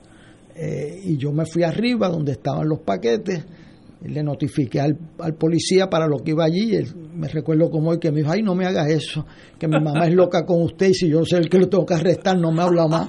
eso, eso es increíble, las cosas que pasan en este país. Este, o sea, la- las relaciones humanas. Y mire, siéntese aquí, licenciado, no puedes coger otro turno para hacerme esto. Este, o sea, y eh, se fue al, al tribunal de primera instancia, me arrestó el fiscal Farinacci, eh, se negó a ponerme las esposas. Interesante. Eh, se negó a ponerme las esposas, eh, me llevó a su oficina, se negó a llevarme a otro sitio. Ese fue el muchacho que mataron después un cliente. Sí, sí, sí. Este, y ahí había desde Irán Cancio hasta el Cide Joquendo que vino a ser el abogado oponente, habían 40, 50 abogados, una cosa impresionante, se transmitió por radio y el juez declaró que no había, Rodríguez Arena declaró que no había causa eh, y por poco mandan a gestar a Gerineldo Barreto, que era el presidente de la comisión, porque fue el que desobedeció al Tribunal General de Justicia de Puerto Rico. Entonces, desde entonces, los votos, la norma de que se cuentan según se emiten. ¿Qué pasó? Eh, pues esta ley electoral del 20 de junio de este año revoca, la de- pretende revocar esa decisión unánime del Tribunal Supremo, diciendo que si una persona vota fuera del cuadrante chiquito, aunque esté encima, el mismo voto pa- pavazo, que esté encima de la pava o del PNP, o en el retrato del candidato. Como la máquina no la lee, se tendrá por no puesta. Por eso era que Richard decía que se le cuente el voto en contra de la intención del elector. No, es- no es que se le valide o no se le valide, es que si usted votó mixto y se tiene por no puesta, se lo cuenta eh, Al con- otro. al otro, al que usted no quiso. Sí. Entonces, ese es el pavazo. Entonces ellos dicen que la máquina es la que manda, que la máquina va por encima y si usted no corrigió su voto, pues lo perdió, ¿sabe? O se le contó en contra de su voluntad. No, pero es que eso es jurídicamente un error. Pues no, pero tiene que haber un tribunal que lo valide y entonces ellos están haciendo alarde de que, que controlan al Supremo, que si yo, yo creo que es, o sea, revocar al Tribunal Supremo en ese caso no va a ser fácil, pero después de las cosas que han pasado, pues uno no está tan seguro, ¿verdad? Yo espero que esa decisión de hoy, eh, aparentemente unánime del tribunal, eh, debe servir de lección del camino correcto de que este país espera. Así que los pavazos en respeto a la voluntad del elector y ahora la ley dice que la máquina va por encima de la voluntad Pero es del que elector. no puede ser eso jurídicamente dentro de la bandera americana. Eso no puede ser. Yo puedo decir que 2 y 2 es 80, pero eso lo puedo lo puedo poner en una ley, pero sigue siendo 4, ¿sabes? No no, así que la Chardón, yo confío mucho en la calle Chardón y, no en el paseo allí este en Puerta Tierra. Señores, vamos a una pausa y regresamos con Fuego Cruzado. Esto es Fuego Cruzado por Radio Paz 810 AM. Beneficiario de Medicare, con Triple S Advantage, tu tarjeta de plan médico también te servirá para pagar tu compra, con hasta 1.500 dólares al año. Oriéntate y únete hoy llamando al 1844-777-0120, lunes a domingo, 8 a.m. a 8 p.m. 375 dólares cada tres meses. Aplica restricciones. Triple S Advantage es una organización de cuidado coordinado y de proveedores preferidos con un contrato con Medicare. La afiliación a Triple S Advantage depende de la renovación del contrato. Fuego Cruzado está contigo en todo Puerto Rico. En Oro 92.5 FM, Radio Paz 810 y el Canal 13 estamos trabajando a tono con la emergencia que en estos momentos está viviendo Puerto Rico. Estamos ofreciendo nuestros servicios al máximo con el personal disponible según nos permitan las circunstancias. Si tiene un mensaje para ofrecer a sus asociados, clientes o personal, solo tiene que llamar al 787-349-7949. 787-552-0825 y nuestros empleados le al personal de ventas para atender su necesidad. A nuestros clientes estén en comunicación con su ejecutivo o ejecutiva de ventas que continúan ofreciendo sus servicios como de costumbre. Recuerden los teléfonos 787-349-7949 y 787-552-0825. De todo un poco, con Manolo Almeida, el más ameno en tus mañanas por Radio Paz 810 AM, de martes a viernes a las 9 de la mañana. Notas positivas, salud, ambiente, negocios y entretenimiento. Manolo Almeida, doctora Bárbara Bustillo y la periodista Frances Ryan. De todo un poco, martes a viernes por Radio Paz. ¡Estamos vivos! Y ahora continúa Fuego Cruzado.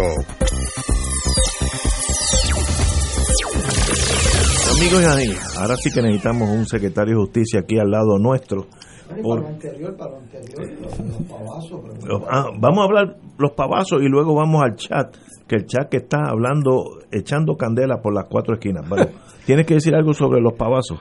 Bueno, el dicho está, y, dicho desde hace muchos meses, que el resultado de la ley como está escrita iba diseñada para evitar ese voto. O sea, volvemos otra vez. Leemos lo que dice la ley. Vamos a adjudicar según dice la ley y la ley está contraria a las decisiones del Tribunal Supremo. ¿Qué puede hacer la comisión? Yo creo que el presidente de la comisión, que es juez, debe aplicar el Estado de Derecho, que la Constitución, las decisiones del Tribunal Supremo de Puerto Rico sobre materia local, estamos hablando, son primero. Así que si alguien quiere ir a cuestionar eso, si esa es la decisión del director de la, diga, el presidente de la comisión, pues va a tener que ir al tribunal y, y el trillo está hecho, o sea, el camino está andado, los argumentos están dichos. O sea que volvemos otra vez que tratamos de manipular un resultado creando una situación impermisible constitucionalmente hablando. Y eso es sencillo. Eso es de la calle nueva de mi pueblo. Lo, que me sorprende es que todavía estemos con esos jueguitos pequeños. Eh, lo importante Pero ¿por qué te sorprende, Ignacio? No, es que, me, es que yo soy, yo, yo creo en el sistema y yo creo que todo el voto, todo voto cuenta. Y si doña Yuya le puso la X por encima a la palma, pues cuenta en la palma. Y si el writing puso Wanda, pues es Wanda la gobernadora. No, yo no conozco otra Wanda que esté en la política. O sea, ¿cuál es el problema con la intención? Yo me acuerdo cuando yo estaba en colegio en Estados Unidos, eh, estábamos en el sur y había había fraude, eh, era galopante.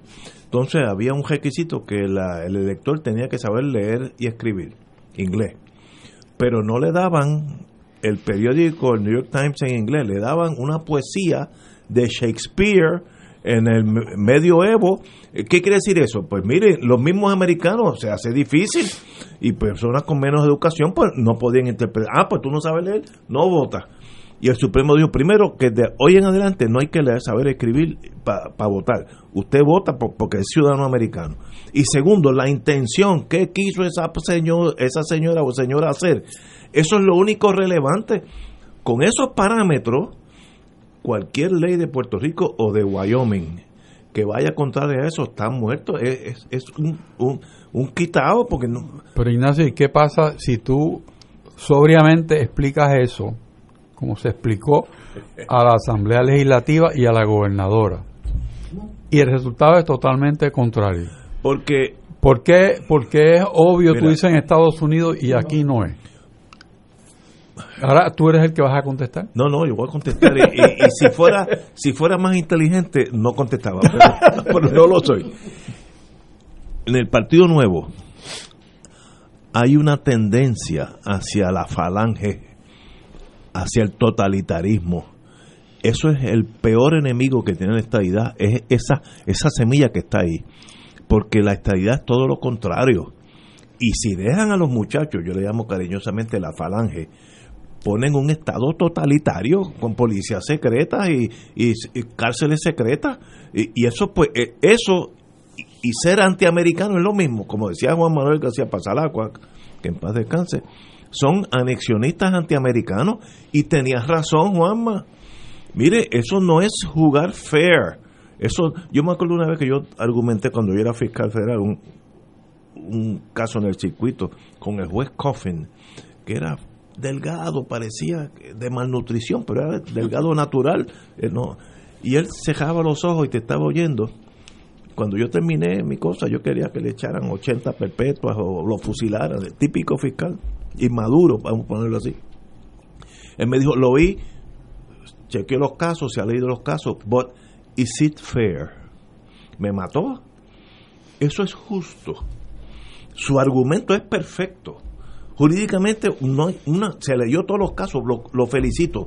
But is it fair? Yo no estaba preparado para... Pregunta. No, no, una pregunta devastadora.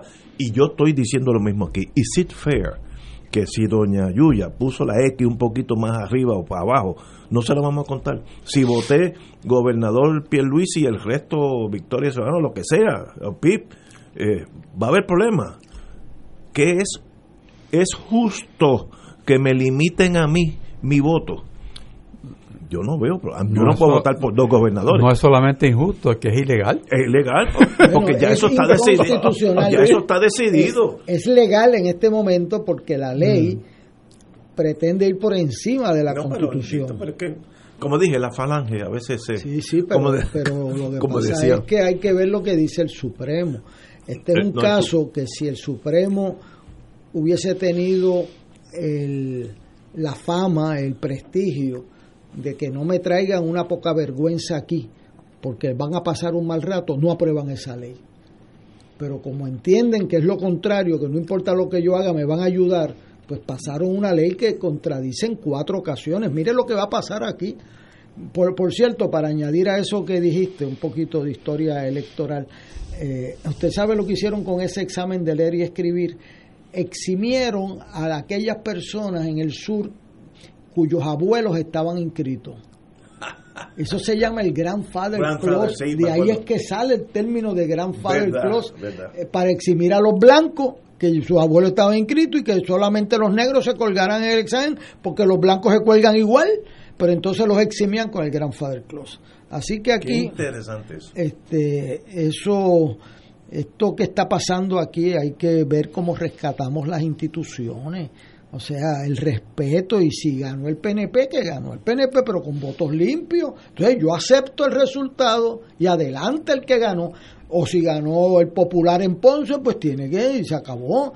Y me lo tienen que respetar. Ahora, si aquí vamos a estar cambiando las reglas cuatro y medio meses antes, que ni las máquinas se enteran, ni las máquinas Por suerte. por suerte, o si vienen a contar los votos contrario a la intención del elector, estamos abriendo una puerta. Por eso yo emplazo al licenciado Pierluis. Usted alega con base jurídica de que es el próximo gobernador de Puerto Rico, pues empiece a poner la casa en orden. Usted cometió el error de respaldar ese proyecto de ley para ganarse el respaldo de Johnny Méndez. Mire dónde está Johnny Méndez hoy en este país. Este, no vaya por ese camino. Si usted es una persona inteligente, usted se lee los casos del Supremo Ya y está. dice, mire, pues yo soy abogado. La última vez por no leer bien el récord el, el récord de la constituyente, sabe lo que le pasó. Lea eso y usted es abogado. No puede dejar que otra gente le calienten a este país eh, eh, y después usted haga que recoger eh, los resultados de esas confrontaciones. Vamos a una pausa, seis y media, amigos. Fuego Cruzado está contigo en todo Puerto Rico. La Hermandad de Empleados Exentos No Docentes de la Universidad de Puerto Rico. Denuncia a la Junta de Gobierno por su intención de querer destruir nuestro convenio colectivo y con ello la eliminación del Plan Médico Único que cobija a los trabajadores universitarios. Denunciamos la mezquina entrega de la gobernanza de la universidad a la Junta de Control Fiscal para no asumir su responsabilidad. A Emilio Colón y a la Junta de Gobierno le decimos que defenderemos con fuerza nuestro convenio colectivo. Exigimos la firma del convenio ahora. Seguimos con las más conectadas. Yo estoy al día. La MMM FlexiCard me da 145 pesos al mes para pagar y resolver. A mí, MMM me paga un teléfono con todo ilimitado para hablar con mi médico. Y las dos tienen MMM Conectado Platino. Beneficiario de Medicare Platino. MMM cuida tu salud y tu bolsillo. MMM Healthcare LLC es un plan de cuidado coordinado con un contrato Medicare Advantage y un contrato con el programa Medicaid de Puerto Rico. La afiliación en MMM depende de la renovación del contrato. Dale una vuelta al mundo los viernes a las 2 de la tarde y repasa las noticias y acontecimientos más relevantes, los sucesos que trascienden límites territoriales y sus protagonistas son objeto de discusión y análisis de nuestro panel. Para ampliar la perspectiva noticiosa de nuestra audiencia, emprende una vuelta al mundo. Cada viernes, comenzando a las 2 de la tarde por...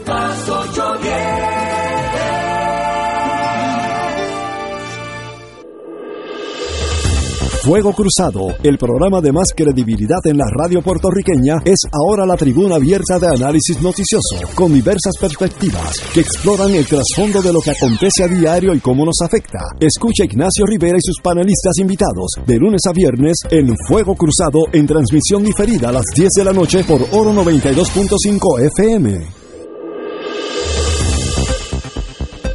Y ahora continúa Fuego Cruzado.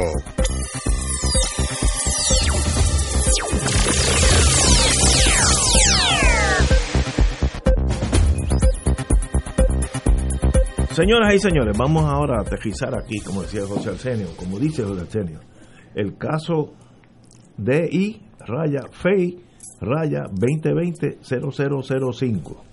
Y es el caso, eh, la resolución do- donde el panel del fiscal especial independiente exonera a seis de los muchachos, Ricardo Rosselló Nevares, Cristian Sobrino, Alfonso Orona, Ramón Rosario, Edwin Miranda y, Elías Sánchez de el chat di- indicando que sencillamente no hay causa para continuar con la pesquisa del FEI que la heredó de justicia y radicar cargos por un montón de artículos que, que estaban considerando desde hace amenaza, falsedad ideológica, aprovechamiento ilícito, eh, intervención indebida, influencia indebida, incumplimiento del deber, negligencia en el cumplimiento del deber y artículo 4 de la ley de ética.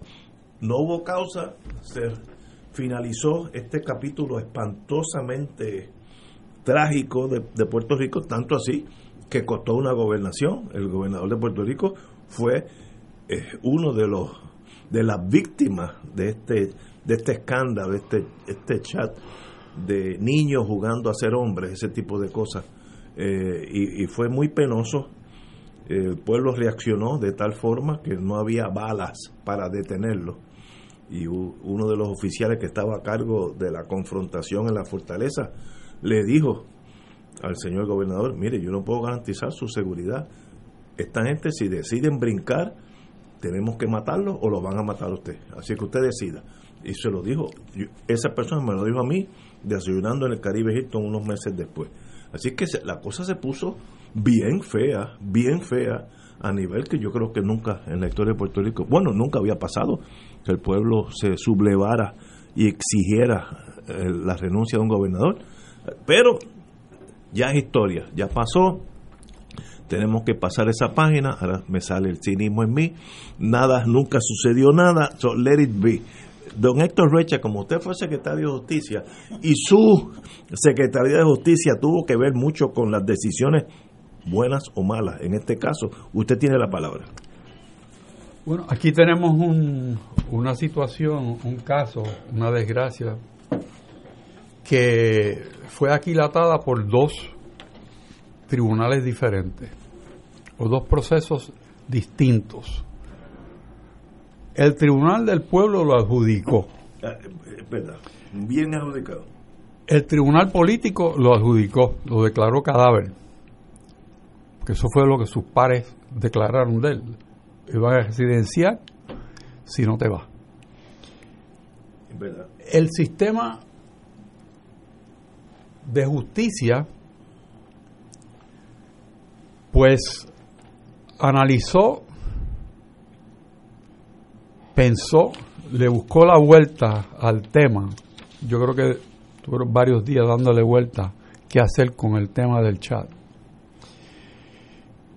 y lo que tiene por delante es el autor principal del chat que con su boca de comer dijo que se había destruido el chat. Y lo que aparece de evidencia del chat es una copia editada por Raúl y Maldonado, que es la persona que lo, lo hace disponible. Y de seguro eh, limpió el chat para que nada relacionado con su padre estuviese en el chat. Se ve un examen del documento como tal, se ve que está editado. El Departamento de Justicia empieza a hacer una, una investigación y va por el camino de buscar los delitos que pudieran estar en ese chat. Desgraciadamente, todos esos delitos tienen que ver con la existencia del chat y la existencia que se pueda corroborar de lo que hay en ese chat que no sea lo que presentó Raúl y Maldonado, porque ese está editado. Y cuando uno está haciendo una investigación criminal, tiene que ir a la fuente correcta de lo que estamos hablando. Ahí no hay eh, cortes de camino, ni cortes de pastelillo y voy a brincar. No, no, tiene que ir exactamente con lo que es.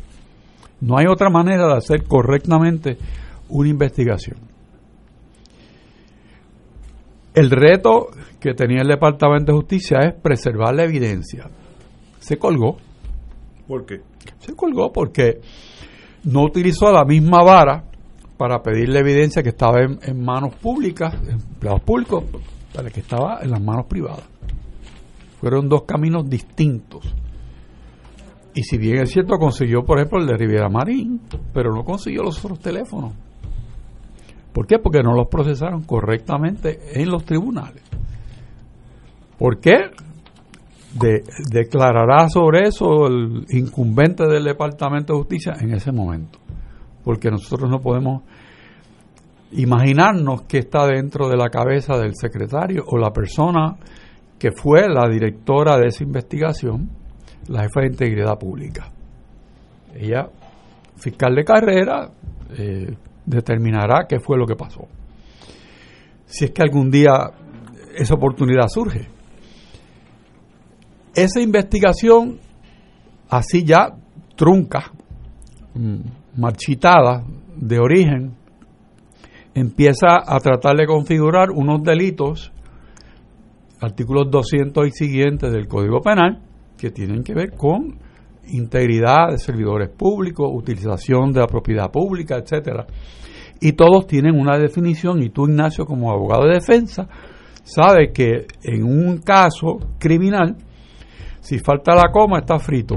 Si te faltó tal elemento, está frito. Porque va para afuera. La cadena de evidencia Pues, es bien importante. No, si tú en el texto dice esta conducta se ha ocasionado perjuicio al erario público. Si tú tienes la conducta y no hay perjuicio al erario público, pues no tienes ese delito, descártalo. Pues las retraídas de delitos que están ahí señalados como posibles delitos a procesarse, todos tienen algo que le falta. Casi todo lo que le falta es el perjuicio al erario público. No está esa parte del delito configurado. Otro delito que aparece ahí, ¿verdad? Es un- una amenaza. Pero ¿cómo es posible, y te digo tú como abogado de defensa, que vaya a aprobar el fiscal una amenaza cuando el amenazado no se enteró? ¿Dónde está la amenaza?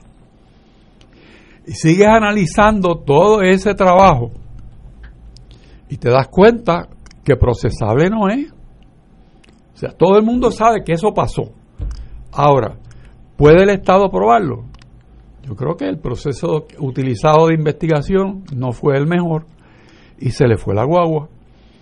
Entonces, ese muerto de investigación va a quién? Pues va al FEI. Y el FEI que va a decir, bueno, bendito, yo te puedo hacer el caso, my friend. Yo puedo ayudar a buscar lo que falte, pero el informe que tú me envías está muerto de origen. Y esa es la explicación de lo que hay ahí. Ahí hay un informe muerto. ¿Y por qué justicia permitió un informe muerto? Bueno, pregúntase a la Estoy siendo- justicia. estoy siendo ahora porque, investigador. porque francamente, Es negligencia. 101, 101 derecho penal, ¿cómo tú configuras un delito? Pues tiene que ver todos los Tiene elementos. que ver la no no definición, delito. los elementos, tengo la prueba. No tan solo tengo la prueba, no es una cintila. Más allá de Tengo todo. más allá de dudas razonables para poderlo probar. Y los elementos del delito tienen que ver también con algo que se le olvida a la gente, el quantum de la prueba. Tengo una un barniz de prueba o tengo un bloque de, de cemento de prueba. Ajá. Ellos dijeron también. Voy a yo al tribunal con eso, se me van a reír. No, seguro. Eso no aguanta nada. Eh, ellos también dijeron que faltaba la intención criminal de cometer esos delitos. Bueno, mire, es una decisión para un fiscal es el que está en la línea de fuego. Bueno. yo, yo le respeto la decisión de un fiscal. Pero sí o no, pero para eso es fiscal. pero tienes que ver que ese ese argumento pues pierde valor cuando tú tienes que el propio derecho penal reconoce que hay una negligencia que es criminal y otra negligencia que es civil. Y si se configura la negligencia criminal, pues hay un delito siempre y cuando todos los elementos del delito estén cubiertos por prueba más allá de dudas razonables. O sea, porque tú no vas a ir sabiendo que vas a radicar un pleito herido, a menos que tú no, No, vayas no, viciosamente no, a procesar a alguien para echarle tierra a su No, eso imagen. es peor. Que hay quien lo Eso hace. peor. No, sí, eso es peor. Hay quien lo hace. Yo he conocido Yo fiscales- no, no. Pero hay quien lo hace. Pero cuando vemos a ver, lo que hay es una colgada de la investigación. Y de Mi única abajo está muerta. Mi única duda, mira, yo conozco los fiscales Miguel Colón y Leticia Pagón, fiscales de verdad, de mucha experiencia, así que si ellos dijeron que no había caso, no había caso. Yo los respeto porque yo ellos estaban en la línea de fuego. no- Yo te invito a que tú veas cualquiera de esos delitos, vea la definición y vea en qué momento el chat de por sí, ¿ah? De por sí, configura algún delito de eso. Pero es que ya hay un problema con el chat. Ese chat era admisible en evidencia cuando había sido adulterado, tal vez no, y si no es admisible en evidencia, pues no hay delito, se Bueno, acabó el juego. Ignacio, por eso era importantísimo Oh, eh, ocupar lo que es la evidencia primordial. Ahora, correcto. hay cosas también que se dicen que no son correctas. Una de las, de las cosas que tú mencionas es, ¿verdad?, que si no había eh, intención, los casos que no requieren intención están claramente establecidos. Y, y una cosa que es negligencia en el desempeño del deber, no, no es intención. Eso se, eh, ya, ya tú defines lo que es el deber y qué es el desempeño fallido del deber y esa es la negligencia en ese desempeño. A mí, ¿verdad? Eso no es tan difícil. Para eso están los abogados y los fiscales.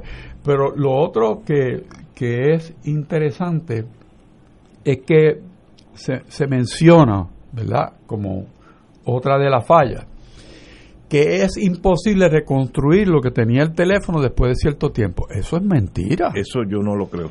No, no, Ignacio, Porque el técnicamente. FBI el FBI busca tú cosas de eres, hace 10 años. Tú eres abogado de defensa, Sí, tú sabes cómo se trabaja las cosas. Yo he visto grabaciones de hace 10 años, 15 años, De teléfono. de teléfono. Nada de eso se pierde.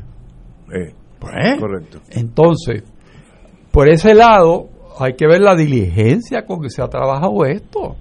Esto es una un, un momento bien oscuro en la justicia criminal en Puerto Rico. Porque hay tres estamentos. El Departamento de Justicia está lo que es el FEI y también ética.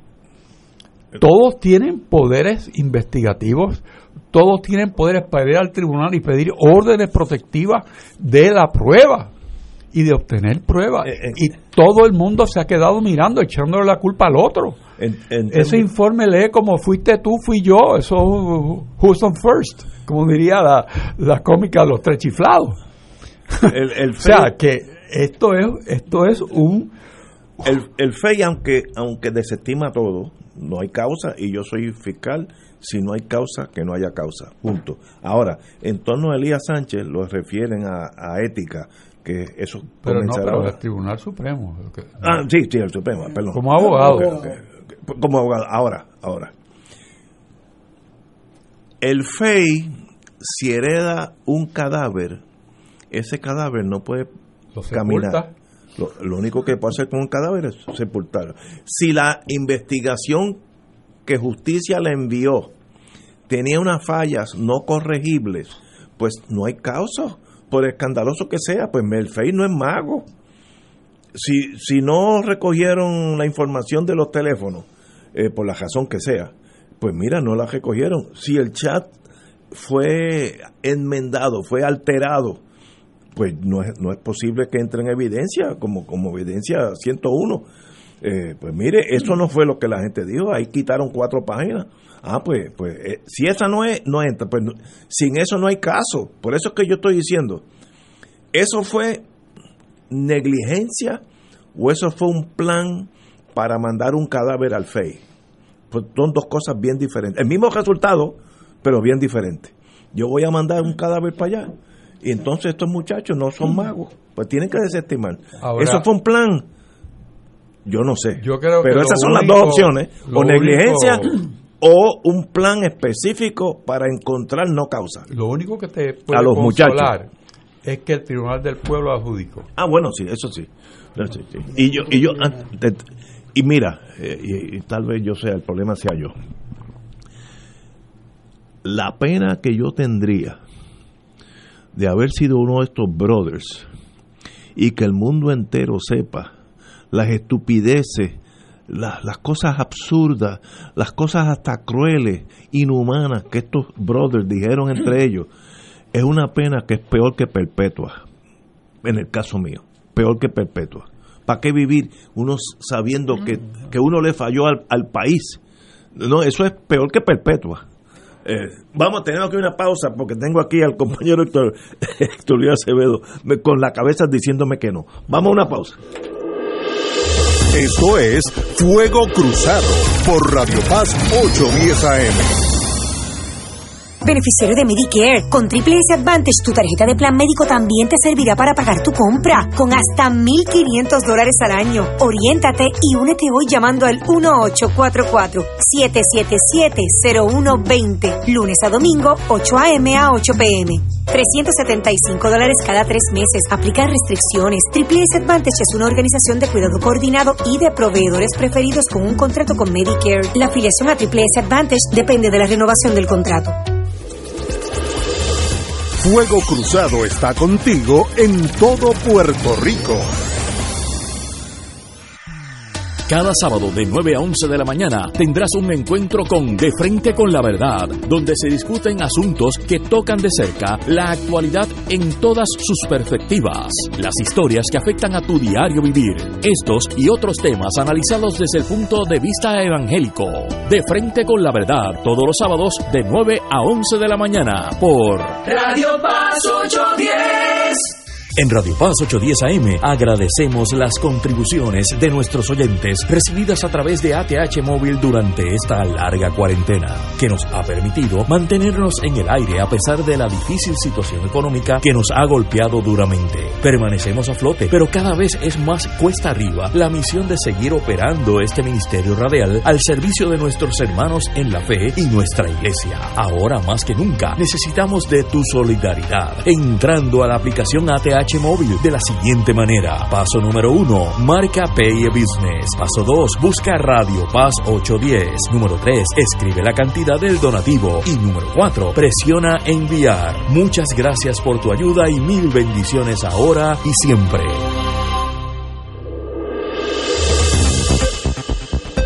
Y ahora continúa Fuego Cruzado.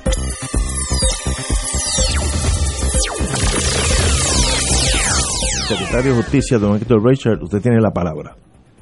No, el que tiene que eh, conversar a Héctor Luis, que, que tiene un punto de vista que compartir, que estábamos hablando Está- fuera del perdón, micrófono. el- yo, yo me brinqué un turno. Usted tiene el Bueno, turno. yo creo que hay tres comentarios que hacer sobre el particular. Lo primero es que había una que lo que es políticamente un pecado no es jurídicamente un pecado necesariamente.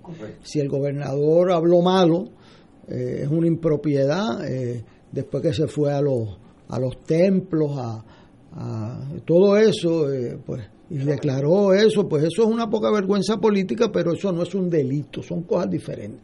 Segundo, eh, esto es para mí lo más ofensivo que hay, es que aquí tanto ética como el Departamento de Justicia dicen que si un imputado se niega a entregar la evidencia de su teléfono, queda absuelto porque no tienen evidencia.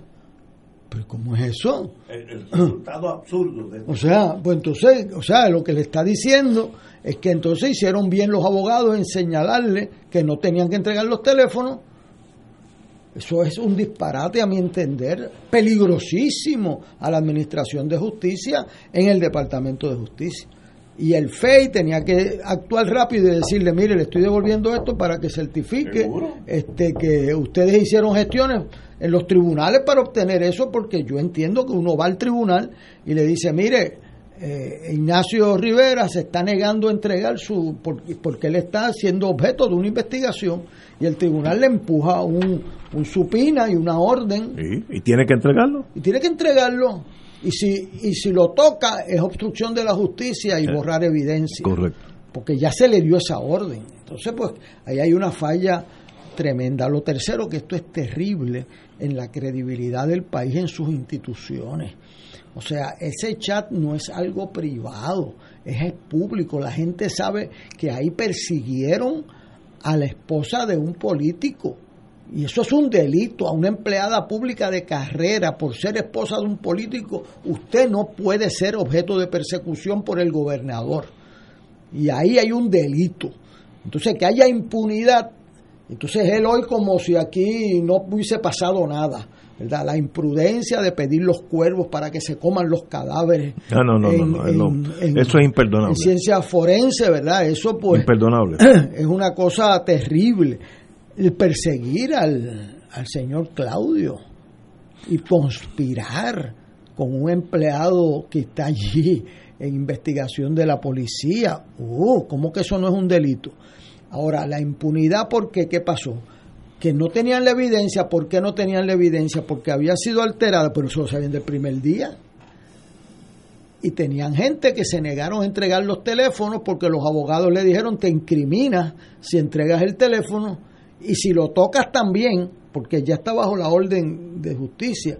Oye, y se sentaron, el de ética, a llorar. Ay, bendito, los tengo que absorber porque no me entregaron la evidencia. ¿Desde cuándo acá los imputados eh, eh, eh, son los que deciden que tienen que entregar la evidencia? Usted tiene que procesarlo, porque si no, lo que, está lo que están diciendo es aguántate la evidencia que tenga, que sales bien en el caso. Eso es un mensaje devastador para el FEI, para la justicia de Puerto Rico. Yo, déjeme decirle, la Cámara de Representantes inició allí una investigación y encontraron causa para procesar por residenciamiento, que es altos crímenes o, delitos menos graves que impliquen depravación moral. Tres abogados de alto prestigio en Puerto Rico. Claro, para hacer esa conclusión, pues tú tienes que traerle evidencia. O sea, que aquí no es que no cometieran el delito, es que no, que, no lo pudieron probar porque los imputados retuvieron la evidencia y el Estado se sentó a mirar eso desde los bleachers, que es lo que dice... Cuando dice el Estado es justicia, el Departamento de Justicia. Sí. Eh, sentó a, oye, ven acá, no tengo la evidencia y no me la quieren entregar. Y, y ética, y ética.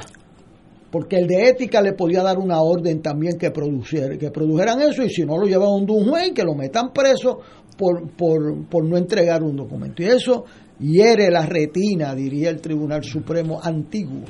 Hay, hay también algo que demuestra cómo no trabajan las cosas y es que estos estamentos del sistema de justicia no operan cada uno en una burbuja y sin comunicación. Por lo menos en el diseño de un sistema, todos esos estamentos se comunican. El, el FEI tiene el derecho a devolver la investigación para que eh, justicia haga su trabajo. Seguro, pueden devolver el caso. ¿Eh? Está prematuro, me falta esto, investiguen. Eso se puede O sea, eh, ética puede pedir la colaboración de justicia. Y en, cuando discutíamos lo de ética hace unos meses, esa queja de ética era que justicia no había cooperado con ellos. O sea que, vamos a ver, aquí, aquí se colgó el sistema se colgó. Mi duda es, ¿se colgó por ineptitud o por un plan? O por las dos cosas. O, ambas. no, pues eso es lo peor de los dos mundos. Inepto y un plan. Olvídate tú de eso, hay que cejar el país. Mi, mi duda es, ¿fue sencillamente mala investigación en justicia bajo la que entonces era secretaria Wanda Vázquez? ¿O fue un plan para ayudar a los brothers? Si ese último es el plan, mal hecho, eso muy mal, habla muy mal del sistema. Las cosas se hacen bien aunque salgan mal. Pero, como dije, eh, el desprestigio que esos seres humanos cargarán el resto de su vida es algo espantoso, eh, porque probaron ante el mundo entero, y no el mundo, ante los puertorriqueños, la ineptitud, la falta de cultura, de sensibilidad. Ah, eso es este, importante eso que tú estás diciendo, porque aquí hay que, como somos tres abogados, el nivel de prueba de un caso criminal, de uno civil y administrativo, es diferente. Totalmente diferente. O sea, eh, ¿cómo es que se llama el que mató a la esposa y el otro, este, el jugador de fútbol? Eh, eh Simpson, O.J. Simpson. O.J. Simpson salió libre de su caso criminal, ¿verdad? Porque su evidencia estaba contaminada, ¿ok? salió responsable en su caso civil por los mismos hechos, porque el nivel de prueba en un caso criminal es un 90-95%, más allá de dudas razonables, y en un caso civil es 51%, y en un caso administrativo es lo que es mucho menor. O sea que, que el que hayan salido eh, eh, absueltos en el FEI no indica que hicieron una conducta responsable, o sea, y que no libera de la censura eh, civil eh, eh, y administrativa y moral de este país. Como diríamos en el mundo que usted estuvo una vez, Conduct on Becoming an Officer, una conducta impropia de un oficial. Eso es para el resto de tu vida, eso no cambia. Señores, tenemos que irnos. Mañana estaremos comiendo pavo gallego de, de Tony Rochas. Y el viernes estaremos aquí a las 17 horas. Nos vemos, amigos.